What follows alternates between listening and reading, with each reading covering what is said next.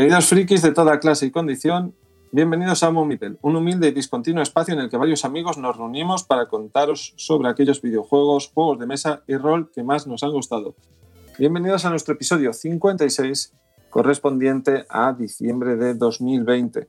Es un episodio en el que eh, vamos dejando ya atrás este año que no nos gusta, ¿eh?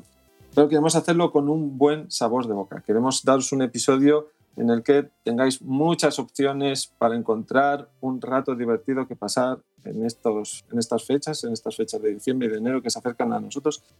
Y para hacerlo vamos a estar muchos de los presentadores habituales, pero no solo nosotros, sino que hoy hemos recibido a un invitado muy especial. Le voy a presentar el primero, que es lo que la etiqueta manda.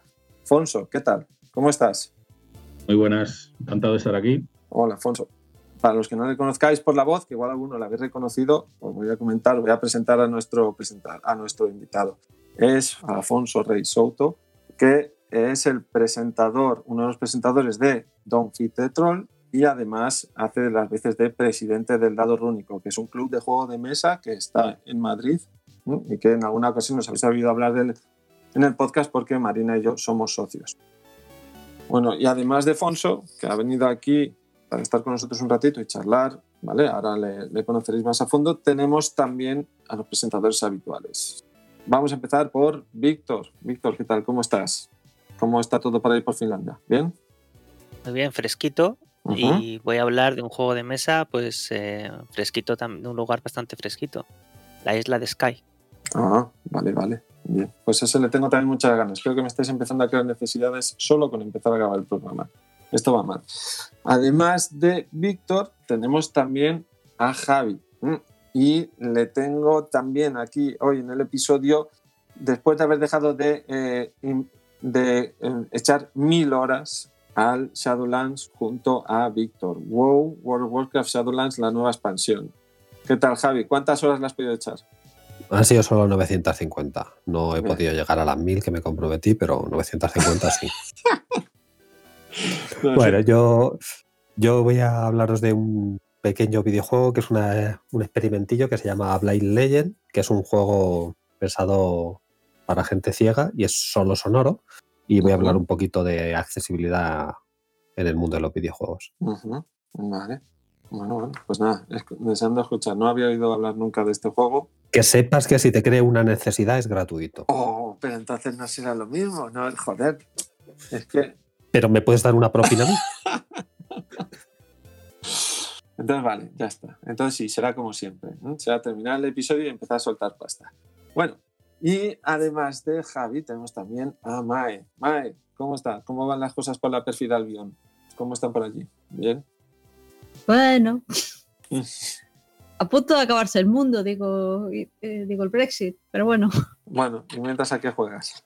Sí. Pues yo este año he decidido que es el año en el que, me, eh, que solo juego rock lives en el que voy a echar muchas horas. Si ya, si ya he tenido los agujeros de gusano de horas que han sido el Slade Spire y Hades, pues ahora tenemos el Monster Train. Vale, o sea, otro, otro de los que tengo que alejarme. Vale. Otro sumidero, sí. Otro sumidero, venga, bien. Bueno, y por último, Marina. ¿Qué tal, Marina? ¿Cómo estás? Hola, hola, muy bien, aquí andamos. Bueno, ¿hoy qué nos traes? Eh, bueno, pues yo os traigo una serie de, juegos muy divertidos para poder jugar en estas navidades tan raras que nos esperan. Así que traigo cuatro juegos que son cortitos y bueno, pues que espero que nos den unos ratitos de diversión que sin duda lo, necesitamos todos mucho. Sí, sí, sí. Bueno, pues genial, pues genial. Un, variadito que está de Marina y también yo haré lo mismo. Yo también os voy a hablar de varios juegos que tenemos preparados Marina y yo y todos los demás que quieran eh, preparados también, todos los demás que quieran hablar de ellos, vamos a hacer al final una pequeña sección en la que os recomendaremos juegos y videojuegos que os puedan servir para estas navidades. Cositas que quepan en nuestras navidades, videojuegos que podéis comenzar y terminar en estas navidades o que queréis aprovechar estas navidades para terminar o juegos de mesa que son lo suficientemente accesibles como para encajar ahora o para jugar en cualquier momento en un ratito que tengáis estas navidades para para poder estar pues, eh, en una mesa divirtiéndose un ratito. Pues además de los juegos de mesa y videojuegos que vamos a hablar, esta pequeña sección en la que recomendaremos cosas para Navidad, tendremos un último apartado en el programa en el que os comentaremos sobre iniciativas lúdicas que tienen un componente solidario y que en estas fechas es el momento perfecto para que participéis en ellas.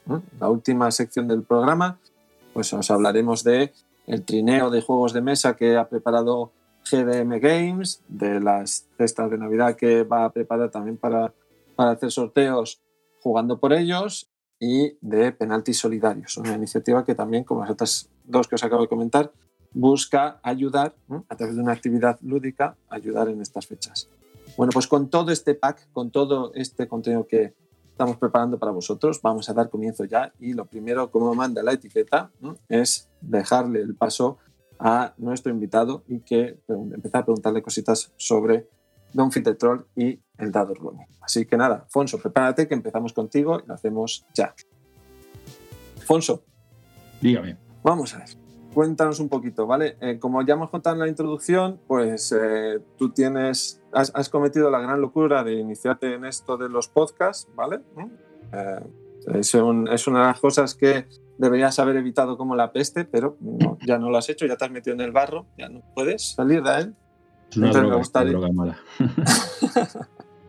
A ver, nos gustaría que nos hablaras un poquito para los oyentes, para los que sean oyentes de Homo Mipel y quizás no, no conozcan Don't Fit the Troll, lo primero que hay que decirles es que tenéis que entrar y conocer su podcast, Don't Fit the Troll. Cuéntanos un poquito, ¿en qué, qué habláis en vuestro podcast? Bueno, pues básicamente mm, se podría definir como un podcast barra canal de YouTube, porque tenemos dos, digamos que dos vertientes eh, pues polifriki. Igual que vosotros eh, sabéis que lleváis tantos años con, hablando de varias cosas ¿no? dentro del mundillo de los juegos, pues a nosotros eh, se nos ocurrió algo similar, pero digamos que también hablando de, series, películas, todo tipo de, de, de formatos, incluido también juegos, videojuegos y, pues al final intentar hablar de, todo lo que nos gusta, ¿no? A, la, gente que nos gusta todo lo, geek, se podría decir, y de hacerlo de una forma distendida. Entonces, eh, un día me hablando con Ramón, Ramón Redondo, que es el otro máximo responsable del, del, canal, pues él tenía, hacía tiempo que tenía ganas de hacer un canal de YouTube y yo hacía tiempo que tenía ganas de hacer un podcast. Entonces, en vez de de tirar cada uno por solitario, se nos ocurrió hacer un proyecto conjunto y, lo acabamos definiendo pues, como un directo semanal de YouTube eh, en el que junto con Chris y Raúl, que son los otros dos miembros del programa, pues charlamos de novedades y, y hacemos un poco de, digamos que, conversación con la gente del chat, así un poco distendida y tal, sobre todo todos estos temas frikis.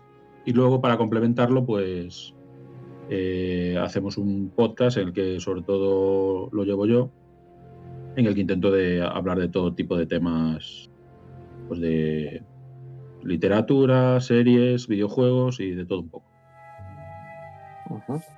Ah, o sea, cuéntanos un poquito, en, en Fit the Troll, por ejemplo, hace poco estuvimos Marina y yo, que es la diferencia de invitarnos, pero normalmente hacéis muchos vídeos, muchos directos en los que os podéis hablar mm, de un montonazo de cosas porque os habéis definido como polifrikis como nosotros, ¿vale?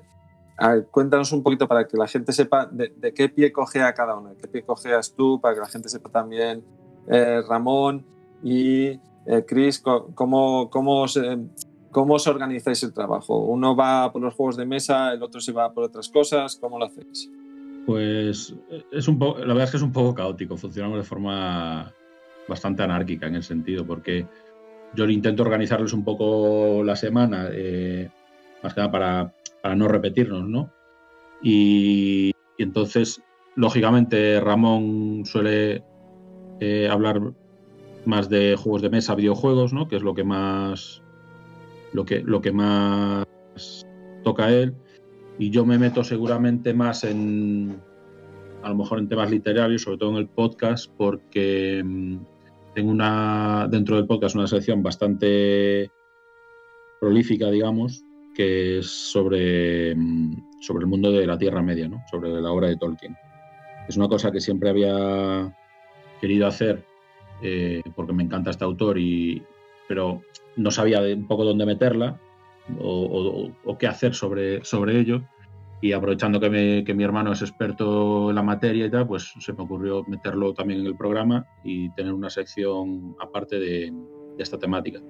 Y luego, pues eso, los demás, lo, lo, que hacemos todos en general es, pues, aparte de todo esto, pues hablar de las últimas series que hemos visto, los últimos videojuegos jugados, así un poco de todo. Y una sección, digamos que final, que se hace en los directos, en la que un, miembro de, nuestro, de nuestro canal, que, es Raúl, pues que hace, hace su sección un poco, ya, llamémosla troll, ¿no? en la que con un poco de humor intenta ponernos, ponernos una serie de retos, de lecciones a, los demás miembros del, del, grupo, pues para acabar el programa así, digamos que de una forma un poco graciosa, ¿no? y hacemos que la gente del chat pues participe también a la vez con nosotros.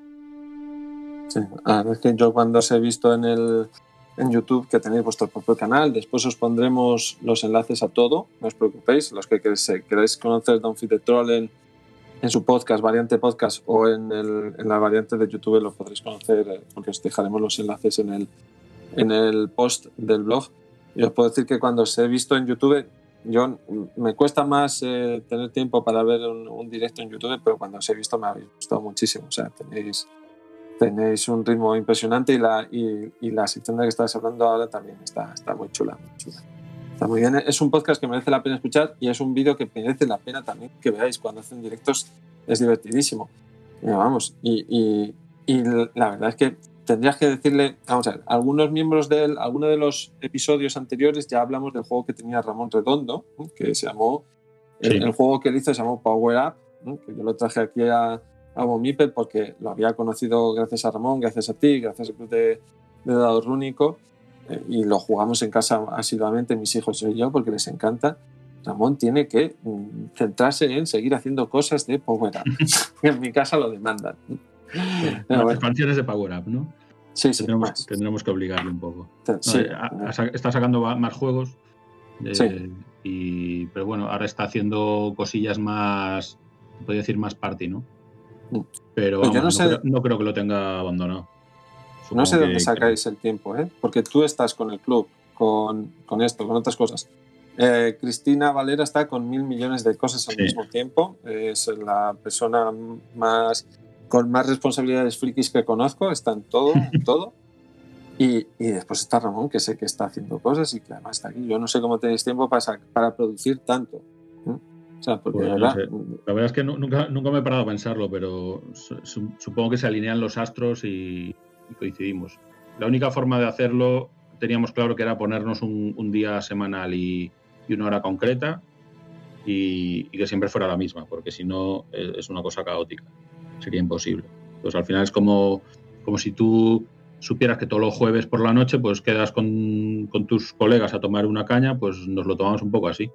Pero en vez de eso, pues, y más en tiempos de, de pandemia, que, que, reconocemos que es lo que nos ha dado, dado alas para, para lanzar el proyecto, porque si no, llevamos año y medio intentando arrancar y no éramos capaces.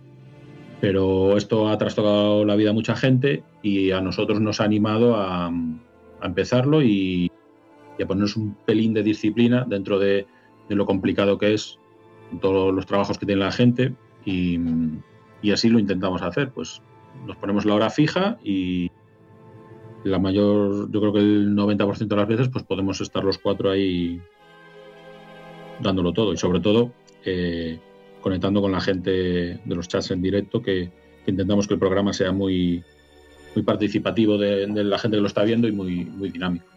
Sí, sí, sí, lo es. ¿eh? Yo, vamos, ya te digo que no, que no soy seguidor habitual por YouTube de ningún contenido, pero con vosotros me engancho y me quedo. Y además es que me lo paso muy bien. Lo hacéis muy dinámico, muy divertido y muy rápido. Y, y, pasáis por un montón de temas en un, en un, rato que se hace muy corto y es, es genial escucharos, la verdad. Yo lo recomiendo. Muchas gracias. Y ahora que has mencionado, ahora que has mencionado a Tolkien, Pregunta obligada. ¿Viajes por la Tierra Media? Sí, no, quizás. Pues la verdad es que no lo, no lo he probado. No lo he probado y. ¿Sabes lo que me pasa a mí con Tolkien? Que te- he, he intentado.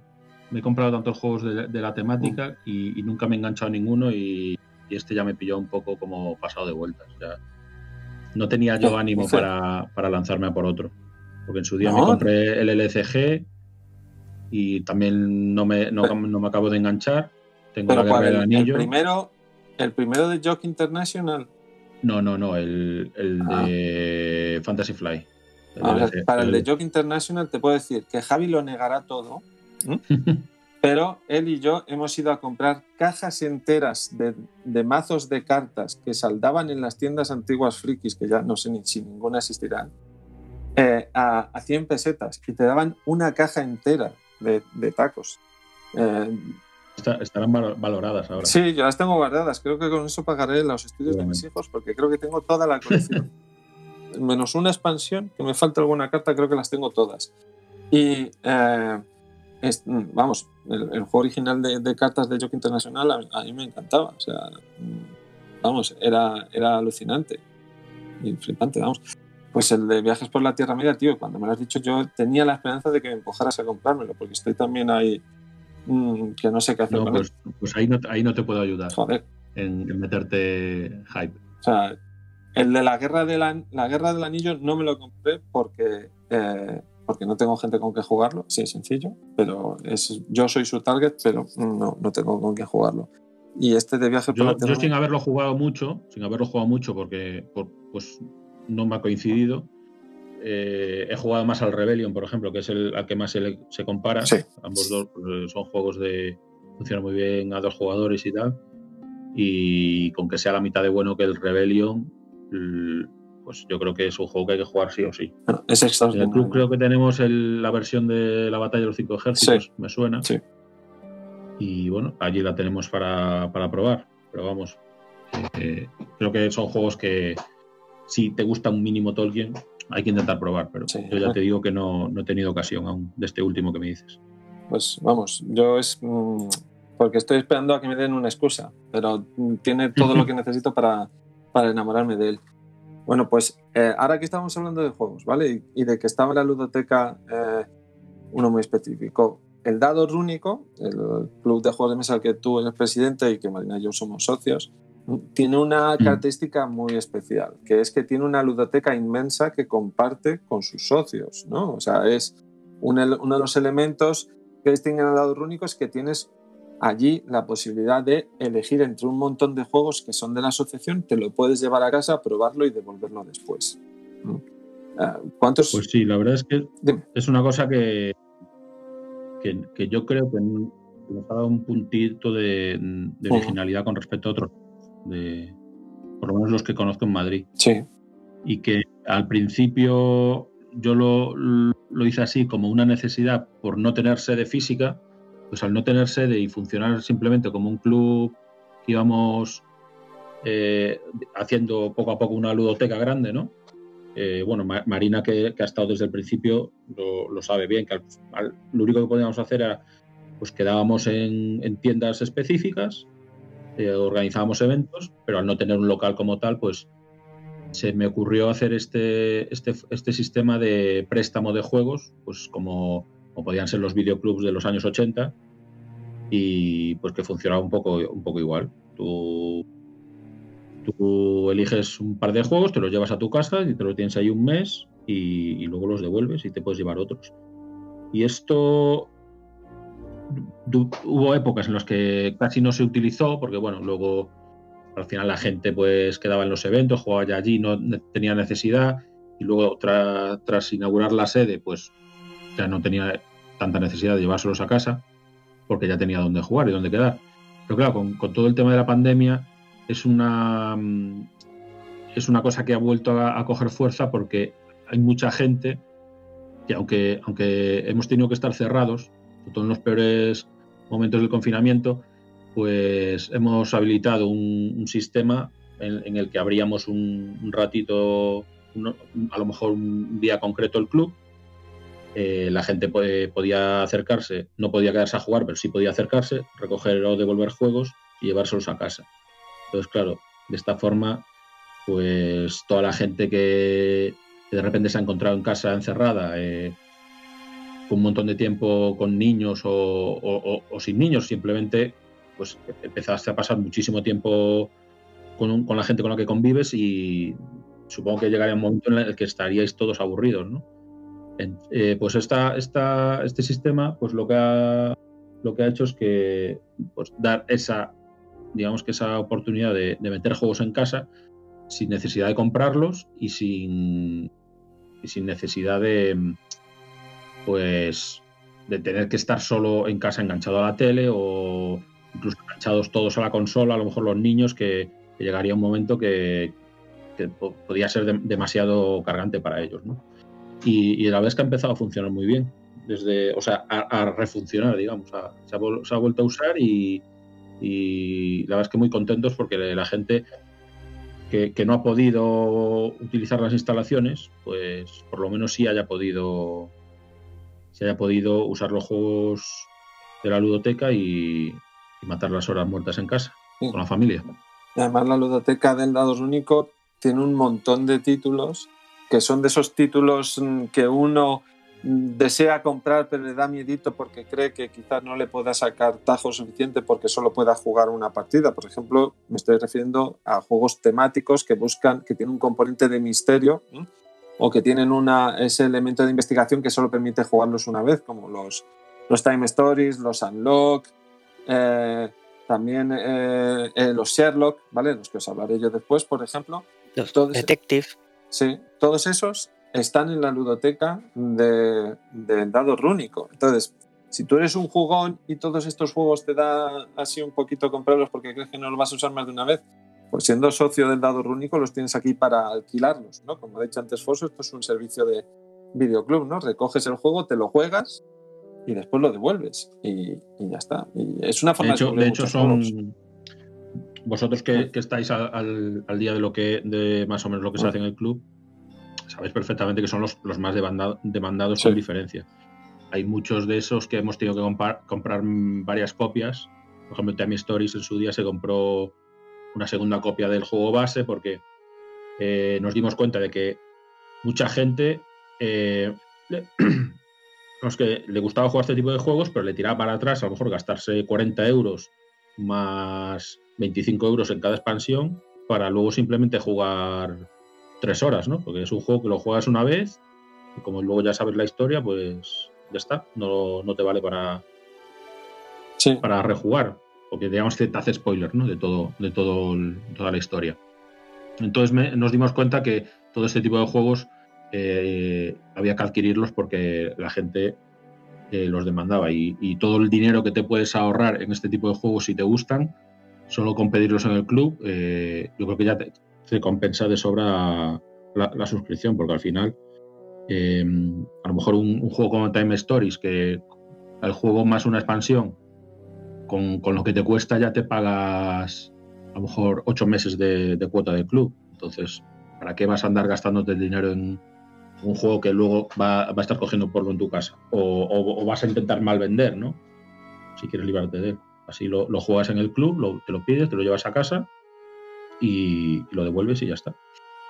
Y además no solo, no solo hay juegos de mesa de este corte y de otros muchos, por ejemplo, de todos los que os imaginéis, hay de todo tipo de géneros. Está el Inhotep o, como os ha dicho antes, eh, Alfonso, eh, La Guerra del Anillo, vamos, eh, el juego, la segunda, vamos, como esta segunda versión que sacaron dentro del hobby. Eh, está el LCG que os ha comentado antes de, Señor de los Anillos, pero también Arquitectos del Reino del Oeste. O sea, hay de todo tipo de juegos porque hay todo tipo de jugadores dentro del club y bueno, se podéis encontrar, eh, pues eso, también aquí en la ludoteca, pues un azul. Pero no solo hay ludoteca, también hay roloteca, que es una cosa que también es muy flipante, que puedes llevarte manuales de juegos de rol a tu casa, leerlos, echarlos un vistazo, saber si te gustan o no, y después si quieres ya te lo compras y, te montas una campaña de rol. Pero eso, también tenéis a vuestra disposición una roloteca llena de Pathfinder y de otros títulos también para que podáis leer los manuales y saber si son de vuestro gusto el juego de, el juego de turno. Sí, además, además el rol no es una cosa barata, por precisamente. Eso, por eso, si es que... Y, y bueno, Es que no, no, para que no te pase eso, bueno, te, te lanzas a por un juego y que luego no es tu tipo de juego, pues, pues también quisimos incluir eh, rol a disposición de los socios. El, sí, que, sí que es cierto que hay mucho Pathfinder, porque me coincidió a mí una época que, que era lo que más jugaba y, y luego todo eso lo, lo doné al club, pero bueno, ahí intentamos variar un poco el- los tipos de, de juegos y, y luego hay muchos, tenemos digamos que también un grupo especial solo de rol, de gente que juega rol, para que entre ellos eh, con un chat interno organicen campañas y partidas sueltas y, y así se van tocando to- todos los palos ¿no? dentro del, Y, dentro del bueno, rol. estamos hablando todo el rato del club, ¿no? Pero bueno, cuéntanos un poco más, Fonso, para la gente que no conozca todavía el dado rúnico, que tenemos su página web, por supuesto, ¿dónde está? Cuéntale a la gente dónde está el dado rúnico, su local. Pues mira, estamos, lógicamente estamos en Madrid y el local lo tenemos en Vallecas, eh, en Villa de Vallecas, concretamente. Está bastante cerca de, de un par de paradas de metro, o sea que está muy bien, bastante bien comunicado. Y, y luego que, mm,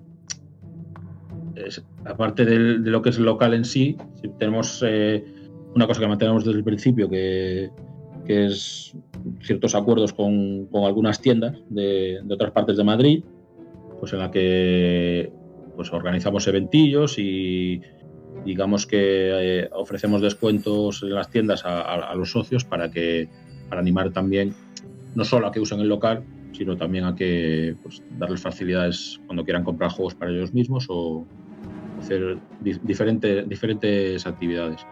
Es una de las cosas que, que más nos fastidia ahora que, ha bajado bastante el, tema de los lo que es los eventos hechos en tiendas que estaban abiertos al público, porque hacíamos muchos y sobre todo para dar a conocer la afición y el club.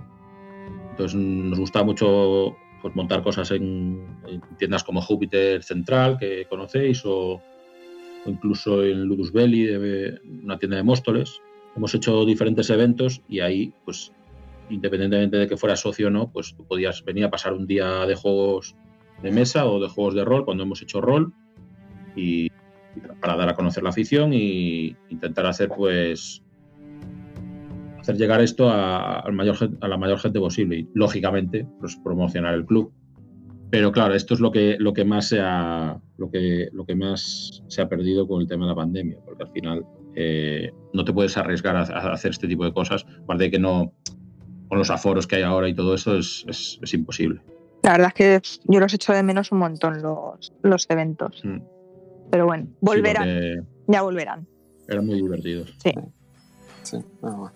Bueno, pues si, si estáis pensando en, en conocer a gente que comparte con vosotros este, este gusanillo lúdico por los juegos de mesa y por el rol, incluso por la literatura también, en, el dado rúnico, ahí hay un sitio para vosotros, ahí hay un local. Es un sitio en el que podéis meteros, ¿m? pasaros todo el día jugando con las fricadas que os hacen perder el sentido, con los juegos de mesa, con los juegos de rol, porque también hay espacios reservados eh, en el que podéis jugar al rol. Tenéis comida, bebida, una máquina de café. Podéis meteros en el dado rúnico y perder allí la- el día entero, o sea, perder la vida entera allí. No hace falta que salgáis, con que llevéis donuts. ¿eh? El, el club os pone café y lleváis donuts. Pues ya está, lo tenéis todo para pasar el día entero jugando a las fricadas que os enloquecen.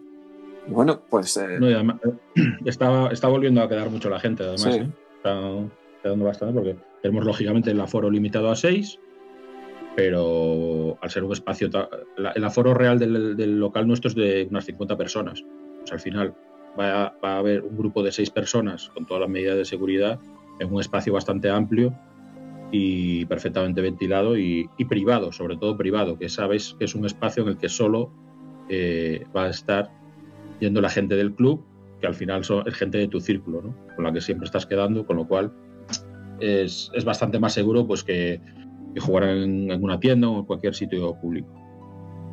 Nada, chicos, pues ya sabéis. Si estáis pensando ahora con el cambio del año, por ejemplo, conocer nueva gente lúdica, conocer un, un ambiente nuevo donde compartir tu afición por los juegos de mesa, los, el juego de rol y hablar de videojuegos y de todo lo que toque, pues el dado rúnico está ahí para vosotros, chicos. Tenéis ahí un, un lugar perfecto para perderos en las mil y una cosas lúdicas maravillosas que nos encantan y dejar allí, pues eso, que la magia de los juegos fluya. Chicos, el dado rúnico es un lugar mágico y puede estar abierto para vosotros. Dejaremos todo el enlace, todos los enlaces a lo que hemos estado hablando ahora con Fonso para que lo conozcáis bien, para que conozcáis el dado rúnico, las posibilidades que os ofrece y para que conozcáis Don Feed de Troll eh, tal y como merecen, para que os apuntéis a su canal de YouTube y para que pongáis en favoritos también a su podcast para que le sigáis todos los episodios, que merecen la pena cada uno de ellos, os lo aseguro.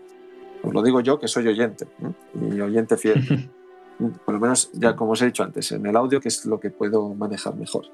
Bueno, pues ahora que, hemos dejado aquí este apartado del programa, vamos a iniciarnos con las novedades que os hemos traído, los juegos que hemos probado durante el último mes y que ya sabéis que superan el corte. Lo mejor de lo mejor es lo que os traemos ahora a vosotros. Vamos a dejar un momentito descansar a Afonso para que, para que pueda coger fuerzas y hablarnos de Warchest. Y yo quiero eh, que me hagáis una pequeña y rápida impresión, Víctor, y Javi, ¿vale? Y que nos habléis de ese gran fenómeno, no tanto como el dado rúnico, pero grande al fin y al cabo, que se llama WoW Shadowlands, ¿vale? Ya sé que empequeñece al dado rúnico, al lado del dado rúnico y de Don't Feed the Troll, pero puede quedar un minuto para hablar de él, ¿vale? Contarnos qué, qué tiene WoW Shadowlands que no hayan tenido las anteriores expansiones del WoW, de World of Warcraft, ¿vale? Y, y, si ha vuelto a vosotros la magia para volver a jugarlo, o esto es lo mismo de siempre, es un frito. ¿Cómo ha ido esta vez la expansión? Pues no tiene nada similar. Es lo que un, adicto busca en su droga es que sea la misma que la de todos los días. Eh, ¿no? es nada más que eso, un grupo de señores mayores. ¿Está bien cortada esta vez o qué? ¿Qué le pasa? Sí, no, está, está bien. Eh, es eso, es, son las, las expansiones de World of Warcraft, que bueno, para el que no lo sepa, bienvenido al planeta Tierra. Es un MMO que ya tiene una, una cantidad importante de años. Y bueno, eso, cada dos años sacan una expansión y Víctor y yo, como añejos que, llevamos mucho tiempo jugando, pues es un momento de, de, resurgimiento del juego ¿no? y de probar las cosas nuevas. Y bueno, salió eso hace un par de semanas ya. Y a, mí me está gustando. Es verdad que que yo creo que nos pasa a todos, que nuestro horizonte de expectativa ya es, bajo, ¿no? O sea, que sabemos que el juego nos gusta y, ya lo consideramos como lo que es, ¿no? Una especie de, pieza fósil de museo. ¿no? Y cuando vemos a una persona joven entrar en el juego, es como, pero mira, mira, mira, ¿qué hace esa persona ahí? ¿no? Es como cuando, debe ser cuando unos señores mayores jugando al dominó ven, no, ven jugar al catán o algo así, es como, pero ¿y esas modernidades? Y de repente un, jovenzuelo sin querer dice, ¿puedo jugar al dominó? Pues es algo similar. No sé, a mí me, está, me ha gustado bastante, pero e, e, es, lo que digo. Yo creo que cualquier cosa que ponga me, acabará gustando dentro del juego, ¿no? Que después de tantos años se ha, ganado pues, ser un Puerto Rico en nuestros corazones.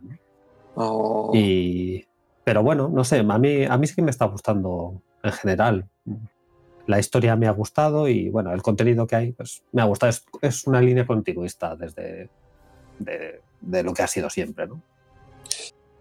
sí, yo tampoco tengo mucho que, añadir a lo que dice Javi. Eh, es el, acaba de ser el 16 aniversario y, y, con eso está todo hecho. Esto es la octava expansión. Así que pues eso, una, una tras otra es, como dices, como decía Javi, es un poquito más de lo mismo, pero también eh, mejor. Y los que han jugado al WoW Classic ahora se han dado cuenta que eh, pues en 16 años las cosas han cambiado, que no está todo igual y que pues eso hemos ido evolucionando, que siempre hay gente que dice, Ay, pues esto me lo han cambiado un poquito y yo prefería como antes. Y, y algunas cosas, pues sí, algunas cosas están cambiadas para mal pero la mayoría están cambiadas para mejor y sobre todo pues tienes un juguete nuevo. Entonces el, estamos ahora en esta semana y pico que, llevamos, pues eso, como nos han llegado los reyes y tenemos un juguete nuevo y, ya está, y estamos con el juguete nuevo. Luego ya pues ya volveremos a, a hacer lo que hacíamos antes, pero por ahora es un juguete nuevo y estamos descubriendo cosas. Hay un montón de cosas que no tenemos ni puñetera idea de cómo se usan y que bueno, pues para eso está y esa es una de las cosas que, se repite en muchas de las conversaciones que tenemos en, eh, en la guild, que es, nosotros lo queremos todo para ya. Además, para ayer, para hace dos semanas, queremos tenerlo todo ya mientras que una expansión del WoW está diseñada para durar dos años. Con lo cual no te lo puedes dar todo el primer día. Pues si, si te lo pasas todo el primer día, pues, mm, pues ya está, no juegas más. Esto está hecho para, eso, para que juegues durante dos años. Oh, y, pa- y pagues religiosamente todos los meses durante dos años. Sí, sí, pero mm, es que no es el. O sea, quiero decir, en- si te juegas a un. Si, si te lo pules esto en, en triple SAS, o sea, si en vez de jugar a esto juegas esa Last of Us y tal, al final te sale bastante más caro, ¿eh? O sea, quiero decir, Ah, Pero a, una- a cuestión de, a cuestión de horas, a cuestión de horas, esto es el juego más barato de, de lo que se puede Pocas elegir. cosas hay más baratas Uh, que que- jugar algo. créeme, estos indie roguelikes a los que yo le he hecho 200 horas, ¿Cuánto te han valido? ¿10 euros? eh, 200 horas por 10 euros, sí. Yo no juego, dos- no sé si tú echas 200 horas al mes de WoW. Carísimo. Sí. y, hasta aquí, y hasta aquí podemos leer. Sí. Eh, Y, y esta vez no ha habido, mm, no ha habido, no ha incendiado, no, no ha estallado internet con cambios en la historia y como en el anterior expansión que cambiaron muchas cosas y los personajes se comportaban de forma irracional. Está- Todo es así normal. La gente no se ha quejado en demasía. Eh, eh, Esta vez han tenido la diferencia de hacer una historia muy nueva, ¿no? De decir, venga, vamos a un sitio totalmente nuevo, a hacer cosas bastante nuevas, ¿no? Y sí que es verdad que hay varios personajes de los principales que tienen sus implicaciones aquí, pero digamos que vas a un sitio muy limpio, en el que meterte en, en enfangaos terribles es difícil, ¿no? O sea, seguramente el equipo creativo y los escritores de World of Warcraft, eh, pues habrán sido ya mm, 200 personas distintas a lo largo de 30 años, ¿no? retomando lo que dejó el anterior, en plan de, pero ¿cómo voy a cuadrar esta mierda? O sea, este personaje Claro. hizo esto hace 17 años, pero este otro ha hecho esto. Y este otro escritor me los ha mezclado. Claro, es que, es que, pero no solo en cuanto a historia, en cuanto a cosas técnicas y en cosas de juego, esto, el WoW es un Jenga. Es un Jenga de 16 años. de 16 Hmm. El juego años es el que ha al software de los 17, 18. bancos. Claro, exactamente. O sea, ponte. Eh, hay bugs en el juego que, yo como informático los miro y digo, "Pf, pues claro, normal que pasen. Pues normal que pasen, porque esto, pues eso, lo que ha dicho Javi, esto lo hizo alguien hace 17 años, hace 16 uno lo arregló, esos dos personas se han ido de la empresa, ha venido otro, ese otro también se ha ido, ha venido otro, ese otro también se ha ido, y al final llega alguien que dice, esto ahora no funciona. ¿Y por qué? Pues no se sabe. No se sabe porque, porque no Alguien, se sabe. porque alguien vio una línea de código, vio para qué sirve, para qué sirve esto, no tiene pinta de servir para nada. Lo ha quitado. Mira, ahora mismo, ahora mismo en el juego, eh, hacer mazmorras, digamos, eh, de hace dos expansiones, es más fácil a nivel 50 que a nivel 60. ¿Cómo? Sí, tú ahora mismo te, eh, eh, te coges un personaje, haces una de nivel 50, haces una mazmorra de hace dos años, de hace dos expansiones, la limpias, pues vamos, como, como si nada, porque sin despeinarte, ¿vale? Pero bueno, haces, haces cierto daño. Ese personaje le subes ahí a piñón a 60. Le coges eh, todas las eh, cosas que te puedes coger, te lo equipas y tal, y haces otra vez la misma mazmorra. Pues ahora haces menos daño. ¿Por qué? Pues por eso, pues porque esto es un Jenga. Hay, hay- hay una forma más, más sencilla de, de resumirlo. Tú eres un mago nivel 60 y entonces te cruzas por ahí con un guerrero nivel 50 y lo que esperas es tirar una bola de fuego y que explote y que el ordenador de su casa se incendie. ¿no? Pues tú le tiras todo su arsenal, le quitas un 1% de vida y él te lanza una navaja oxidada y te banean del server. de por vida.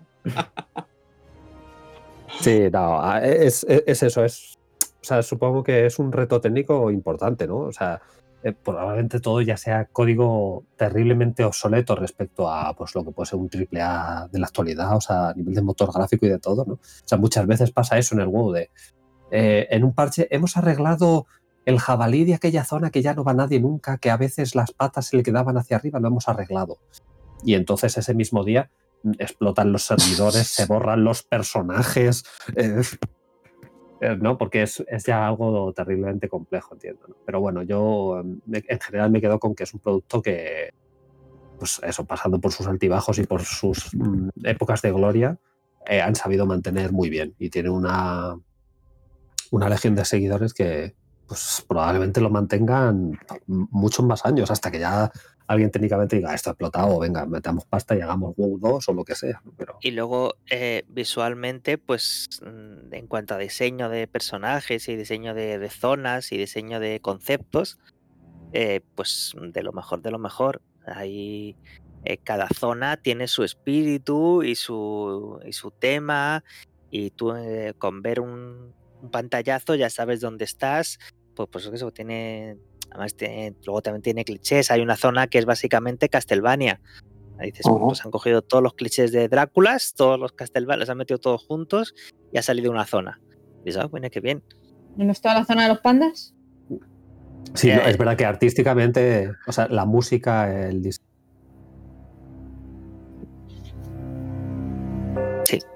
Yo hay una cinemática que me la pongo para dormir porque me pones, ¿sabes? Entonces está muy bien. Víctor, claro, esa- boca. Bueno, o sea, se nota- no será para dormir. claro, pues, yo, yo- yo me duermo con la, con la- con la música de, de, de Arden Will, damos sueño perfectamente, claro. Bueno, a ver si la encuentro y te la pongo en el podcast ahora de fondo. Y ya está. Y Me, así- me pones hablando con Nightson de fondo y vamos, sueno súper épico. Vamos. a ver si la encuentro. Bueno, pues pues nada, chicos, pues aquí quedan nuestras impresiones del WoW. Vamos a pasar ahora otra vez al terreno de los juegos de mesa y por no abandonar la épica y las batallas, vamos a cederle el paso otra vez a Afonso para que nos cuente sobre War Chest, que es un juego de mesa que se publicó hace tiempo en inglés, que pegó un pelotazo muy gordo, es un abstracto y que ahora va a publicar Maldito, Maldito Games en español y que él tiene desde hace tiempo y nos quiere comentar. Cuéntanos, Fonso, cuéntanos y hazlo con mucho cuidadito porque de ti depende que le dé al botón de comprar ahora mismo. Venga, ¿qué- ¿cómo es este pues, War Chest? Te puedo decir que primero cómpralo y luego si quieres te lo Venga, ya está, venga, ya estoy aquí en Maldito, a comprar. Eh, en, en Pues observaciones pongo por indicación de Fonso. taca. Y ya está, venga. Pues eh, no deja de ser War Chest, es un juego eh, de estrategia. Eh, bastante sencillo de, de aprender a jugar, porque mm, con cuatro conceptos básicos ya se sabe jugar, pero es muy complicado de, do- de dominar. Básicamente es un juego de tablero y casillas hexagonales, ¿no? puede ser de dos o, de cuatro jugadores, tiene las dos opciones. Pues yo creo que, que, es donde, donde luces da- es a dos, ¿no? Es enfrentándote cara a cara con un rival. Y, es un juego que intenta eh, plasmar las diferentes tácticas de las diferentes unidades de combate eh, en un tablero ab- abstracto. Entonces, en este juego lo que nos presenta es eh, una serie de fichas que son que corresponden a 10 16 tipos de unidades dif- diferentes. Pues, puede ser a lo mejor arqueros, ballesteros, caballería, eh, a lo mejor exploradores, bueno, todo lo que se os pueda ocurrir, eh, pues unidades de, que, a lo mejor una batalla eh, clásica, pues eh, podrían participar. Y entonces ha- hace que los dos jugadores se enfrenten el uno contra el otro con cuatro tipos de unidades que se escogen, se pueden escoger de diferentes maneras. De estas 16, cada jugador va a tener solo cuatro. Entonces, esto lo que hace es darle eh, un- una rejugabilidad infinita, porque no tiene nada que ver que, un jugador a lo mejor tenga un ejército, eh, sobre todo con caballería o, con infantería pesada, a que tenga exploradores y arqueros o, cualquier otro tipo de, unidad. Y la gracia que tiene, para darle un poquillo de, de emoción, es que tiene un componente de azar eh, no muy, muy grande, pero, pero lo justo, que porque tiene una, una- cada jugador tiene una serie de bolsas en la que va a meter todas las unidades, las fichas de las unidades, y en- cuando saque unidades las va a sacar al azar. No es el típico juego de estrategia en, la que, en el que al principio tú colocas tus unidades como te da la gana o con tu estrategia, sino que es una cosa que vas a tener que ir haciendo durante la partida. Va a haber en el, en el tablero una serie de puntos eh, en, el que se pueden generar unidades y con estas fichas que son para la gente que no lo haya visto, las típicas fichas de póker, ¿no? que, que representan la- las unidades de plástico duro. Es que la, calidad de los componentes es muy buena en este juego. Pues tú las vas a tener ahí metidas en tu bolsa, vas a sacar tres fichas al azar y con esas fichas pues te vas a ir desplegando por el, tablero según siguiendo la- las diferentes reglas y, sobre todo dándote ese puntito de, mm, de azar y no de azar, porque ahí también eh, entra, digamos que, la estrategia que tú hayas seguido cuando has creado tu ejército. Porque eh, hay diferentes modos de preparar la partida, pero eh, uno de los modos más recomendados, digamos que es hacer un draft de cartas para elegir las unidades. Entonces, cada unidad, aparte de sus fichas, tiene una carta en la que, en la que viene cómo, cómo actúa esa unidad en el tablero. Con lo cual, se van a repartir todo la mitad de las cartas a cada uno, una, una forma de hacer, pues también se puede hacer al azar o se puede hacer como se quiera, pero se va a repartir cada una de las unidades, entonces las, eh, tú vas a coger una unidad, se le vas a pasar el taco de cartas al del frente y te van a venir otras unidades las que él no ha querido coger. Entonces, al final, la estrategia de como las cuatro unidades, los cuatro tipos de unidades que tú montes antes de la partida es muy importante para ver si son unidades que se complementan o no. Eh, te ofrece una serie de, digamos que de combinaciones básicas para, para iniciados, ¿no? Pues en el manual tienes una manera de, te recomiendo que empieces con arqueros, caballería y, y, y dos más, ¿no? Las, las más básicas.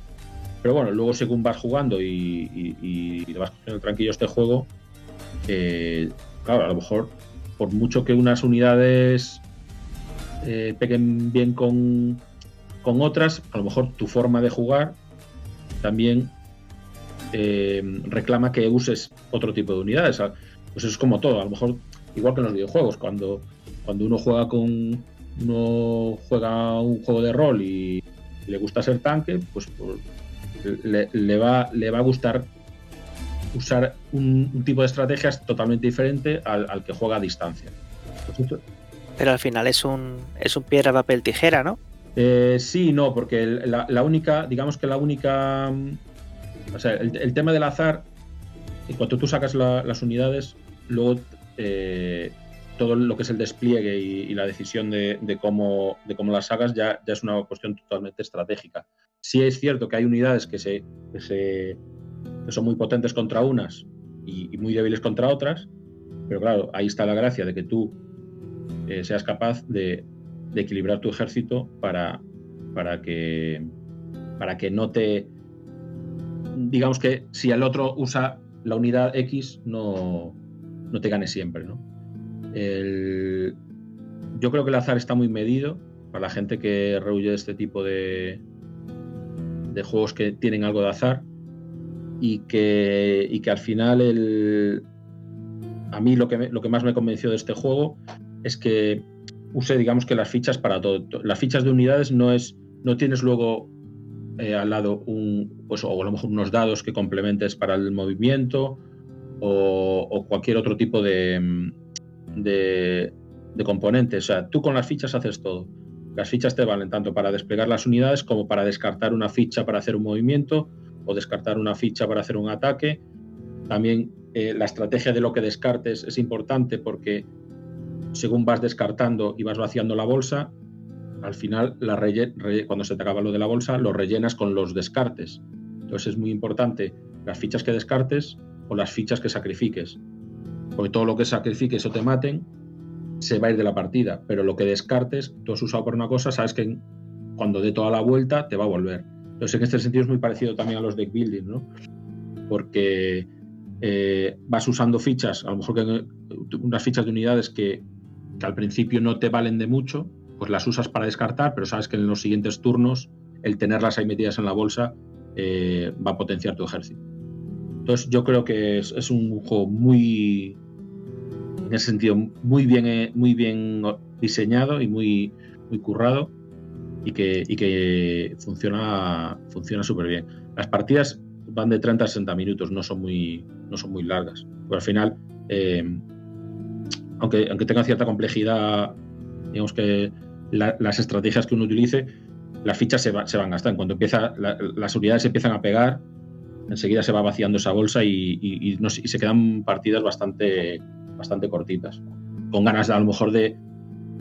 Es el tipo de juego de dices, mira, me, me han machacado, pero mira, quiero echar otra partida porque quiero escoger otro tipo de unidad diferente, que seguro que haciendo esto le voy a, le voy a ganar.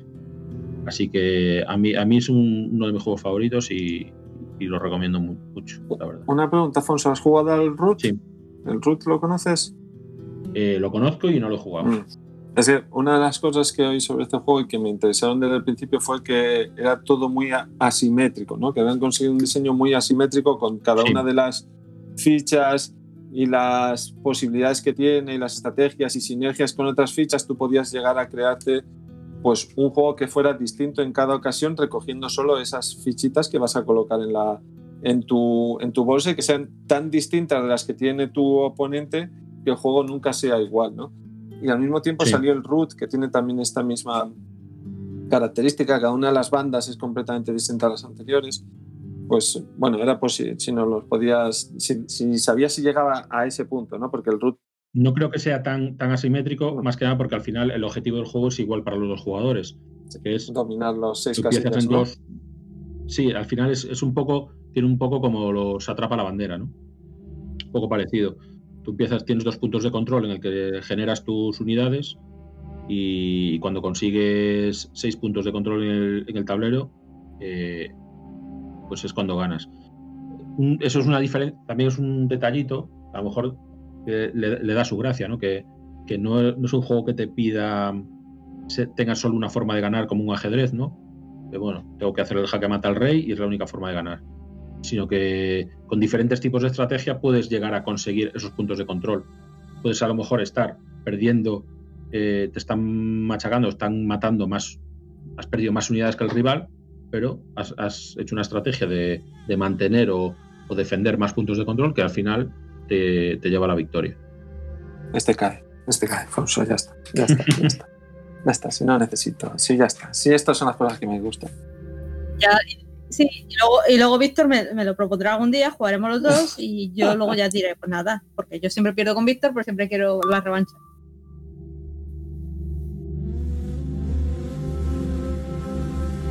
Venga, vale, pues dale, empieza tú ya por Monster Train, ¿vale? Venga. Pues eso, no sé si os acordaréis, allá por marzo, pues, eh, yo decidí empezar, empezar a jugar al Slade Spire y, des- y descubrí que eso fue un agujero de gusano de horas y me introduzco en el maravilloso mundo de los, de los roguelike, pero con basados eh, en hacerte tu mazo. Es decir, tú vas, peleas batallas y en cada batalla vas consiguiendo una carta y así te vas haciendo tu mazo y tu objetivo es llegar al final. Entonces la gente me empezó a decir a- más o menos allá por el verano que había otro juego que era como el Slade Spire, que se llamaba Monster Train. Y aprovechando las últimas rebajas de- que han salido de Steam ¿no? o de GOG, no lo sé, creo que sí, ha sido Steam esta vez. Eh, pues cogí y lo compré para ver si mm, mm, tenía, porque ya mm, después de pasarme muchas horas con Hades, pues decidí que era hora de meterme en otro agujero de gusano, porque, porque soy así. Porque necesito algo que me que en lo que drenar todas mis horas. Y sí, es, la idea es la misma. Es un juego de cartas similar a Slade Spire, en los que tú tienes a tu héroe, en este caso tu facción, que tiene que su objetivo es llegar al corazón del, del infierno, porque somos los demonios y todos los bichos infernales que estamos hasta las narices de que nos intenten invadir los ángeles y la gente buena, los caballeros, en, los clérigos y toda esa gente paladines a la taza, eso no. Y queremos defender el infierno, nuestro hogar. Entonces vas en un tren con el objetivo de llegar al corazón del desierto. Qué bonito. Digo, del desierto, corazón del infierno.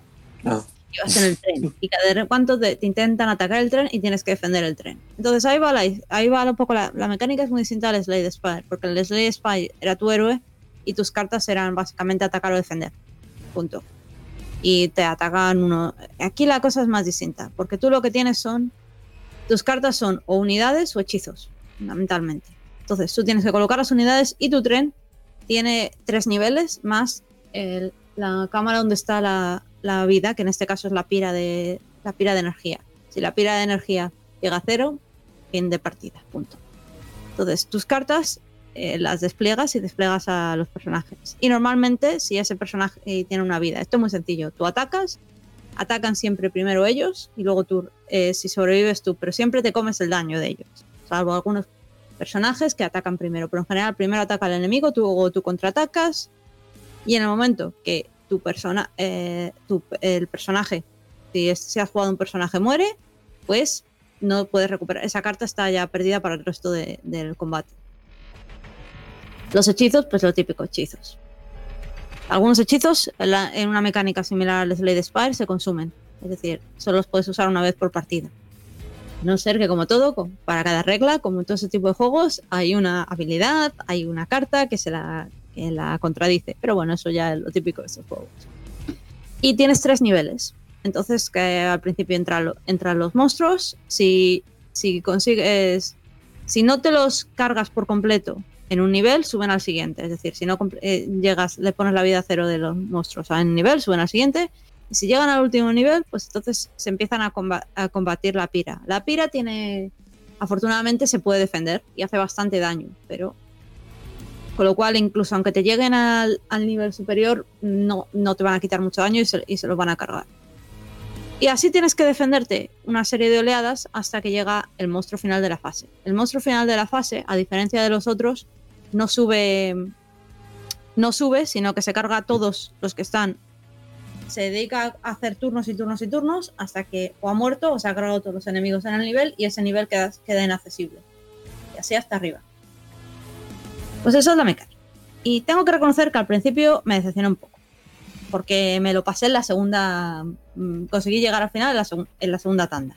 Pero qué porras es esto. Entre eso, entre la apariencia de, de, LOL free juego free to play, porque sinceramente no me gusta demasiado el arte, es demasiado LOL. Demasiado, mm, demasiado LOL, Overwatch y todos estos juegos free to play que me parecen uno igual que otro, entonces me parece que el arte es muy genérico. Luego lo vas a aprender a apreciar y luego ya vas viendo las cosas originales, pero el problema es que los primeros que, lo- que, los, que las primeras pues, eh, rondas y sobre todo cuando dije, joder, qué fácil es, si me lo he sacado la segunda, ya. No. Digamos que esta gente te lo pone en el nivel 0 y el nivel 0 es de principiante.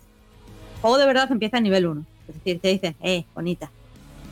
Ay, ¿Qué tal si te damos una de fácil para que te vayas en- entrenando y luego ya ponemos? Porque esto tiene el mismo concepto de Slade Spire con el Covenant, o digo, en Slade Spire con Ascen- Ascension, el Path of Punishment de Hades, pues aquí tú te puedes ir subiendo vez la dificultad hasta que hasta que tú quieras. Entonces, de hecho, eh, lo mismo, tienes que haber completado el nivel en dificultad más baja para poderte subir al siguiente. Entonces, ya que te pones en nivel 1, de repente dices, vale, esto empieza a ser muy difícil. Una de las Pues, cosas eh, ahí ya empiezan los lloros. no, ahí empieza lo divertido.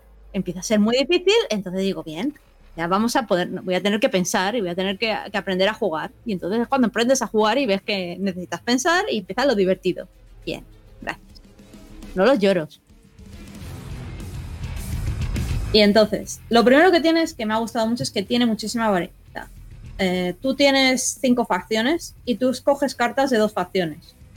Te- Tienes tu clan principal y el clan secundario. Con lo cual, pues eso, ya hay un total de cinco facciones, pues tienes una- un número interesante de posibilidades con las que completarte el juego. Es decir, no es como en el Slade Spire que tenías cuatro distintos. Aquí tienes combinaciones y algunas combinaciones son muy raras. Luego, me ha encantado lo asimétrica y distinta que es cada facción. Son muy distintas en las mecánicas y luego encima cada facción tiene dos, dos héroes, porque tú tienes una carta, tu, eh, tu campeón. Tu campeón es una carta como mucho más over que el resto de las cartas. Tiene mucho más poder, tiene mucho más. Con lo cual, tiene el problema también que como la pierdas, pues como no la pierdas cuando estás enfrentándote al malo final, pues de cada ronda lo tienes chungo. Eh, es una carta que la tienes que proteger porque es la que te va a dar la diferencia. Y, y tienes dos campeones distintos y a los campeones los eh, al igual que, que ocurría en el Slade Spire pues cada vez que vas a- adentrándote por los siete círculos del infierno pues tienes opciones en este caso es muy- han simplificado porque en cada no tienes todo ese árbol del Slade Spire en el que tampoco eh, vas viendo encuentro vas viendo mucho, pero si quieres ir por una rama arriba tienes que empezar a planificar desde abajo. Aquí es mucho más sencillo. Aquí es, hay, una vía hay una vía recta hasta el infierno y en cada tramo tienes opción de ir por la izquierda o por la derecha. Tienes combate y luego izquierda o la derecha, que son las mejoras. Las mejoras son, pues, o gastarte dinero en mejorar las cartas. Ahí me ha parecido una de las gracias del juego. Porque tú te gastas el dinero y puedes aplicarle modificadores a tus cartas. Les puedes dar más vidas a tus unidades, les puedes dar más potencia a tus hechizos, te puedes hacer tus hechizos cuesten menos mana. Se me ha olvidado. En este juego, como, como en todos los juegos de cartas, tú tienes tu mana, que es el número de. que es, eh, que es lo que te cuesta, cuesta jugar cada carta. Entonces puedes hacer que tus hechizos, de repente, mi hechizo que me costaba 3, que lo podía usar solamente en caso de necesidad, de repente ahora me cuesta, me cuesta uno porque me, le he puesto dos modificadores de, de menos uno de mana. Y es otra cosa. De hecho, una de las claves del juego es cómo actualizar, cómo actualizar tus cartas. Especialmente los hechizos. Con las, bueno, también con las unidades. Al igual que en el Slade Spire tienes artefactos. Te dan uno al principio siempre y, y empiezas con uno al azar y luego te puedes encontrar alguno, alguno durante el juego. Otra cosa que puedes hacer, tienes un poco de recuperar vida, una de, de eliminar cartas y, y encuentros aleatorios. Y básicamente es eso, pero luego, pues al final, pues ya no sé cuántas horas llevo y las que voy a seguir, porque sí, me lo he llevado, de momento voy por nivel, eh, me lo he pasado hasta el nivel 2, pero hay, gente, hay hasta 15 o hasta una cosa así, no creo. Y encima te lo, lo- son muy graciosos, porque todos tus amiguitos que están jugando al juego te lo ponen ahí en una barra y tú te ves ahí abajo y ves al tío que iba en 11. Y ves que el otro día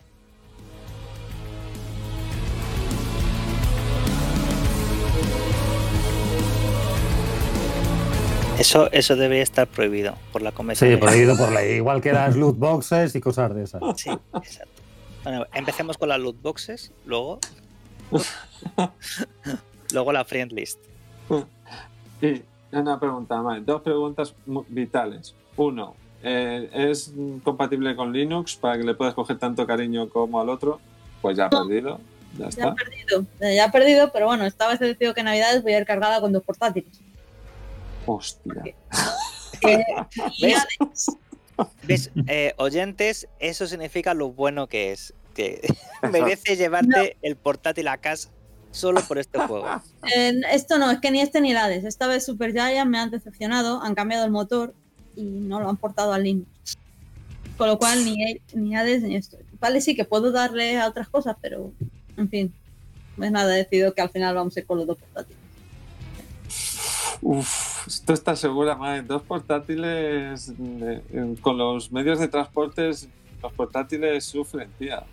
También te diré que nada que no hayamos hecho los demás, ¿eh? así que no sé por qué estás poniendo, Rafa, todo esto, porque en fin. Afortunadamente tengo, tengo suerte de que mi, por- mi portátil es bastante pequeño y el de la empresa es bastante ligero. Con lo cual no, eh, caben bien sin problemas. Bueno, bueno. En- Yo creo- eh, entrar en una cola de esta de seguridad del aeropuerto con dos portátiles, dos móviles, cinco discos duros y demás es, es- es una fiesta, no ver la cara que ponen. Yo sigo diciendo que os gano todos cuando llevé el PC, el PC por piezas en la maleta, en el equipaje de mano. Después Bueno, de pues eso, ¿por una tarjeta-? Una tarjeta gráfica de hoy en día cuenta como arma contundente. O sea, vamos, se la tiras a alguien y bueno, o sea, le haces un, destro- un buen estropicio, ¿eh? Joder, bueno, pues oye, pues mm, a mí es que el, el Night Spire me sigue pareciendo el pináculo de todo esto. ¿eh? Por lo que he estado viendo y lo que me has contado, bien, pero creo que no le va a llegar. No, no le llega, pero sigue siendo que no todo el mundo tiene que ser perfecto y puedes disfrutar algo que no llega a lo otro. Es decir, no todos los juegos tienen que ser de 10, de uno, uno de 9 está también bien. De hecho, Mm. tiene cosas muy interesantes porque eh, otra de las cosas que tienen es que tú tienes que controlar, el espacio que ocupan tus unidades. Tienes otra variable aparte del maná, y es que en cada piso tienes un número limitado de, unidades.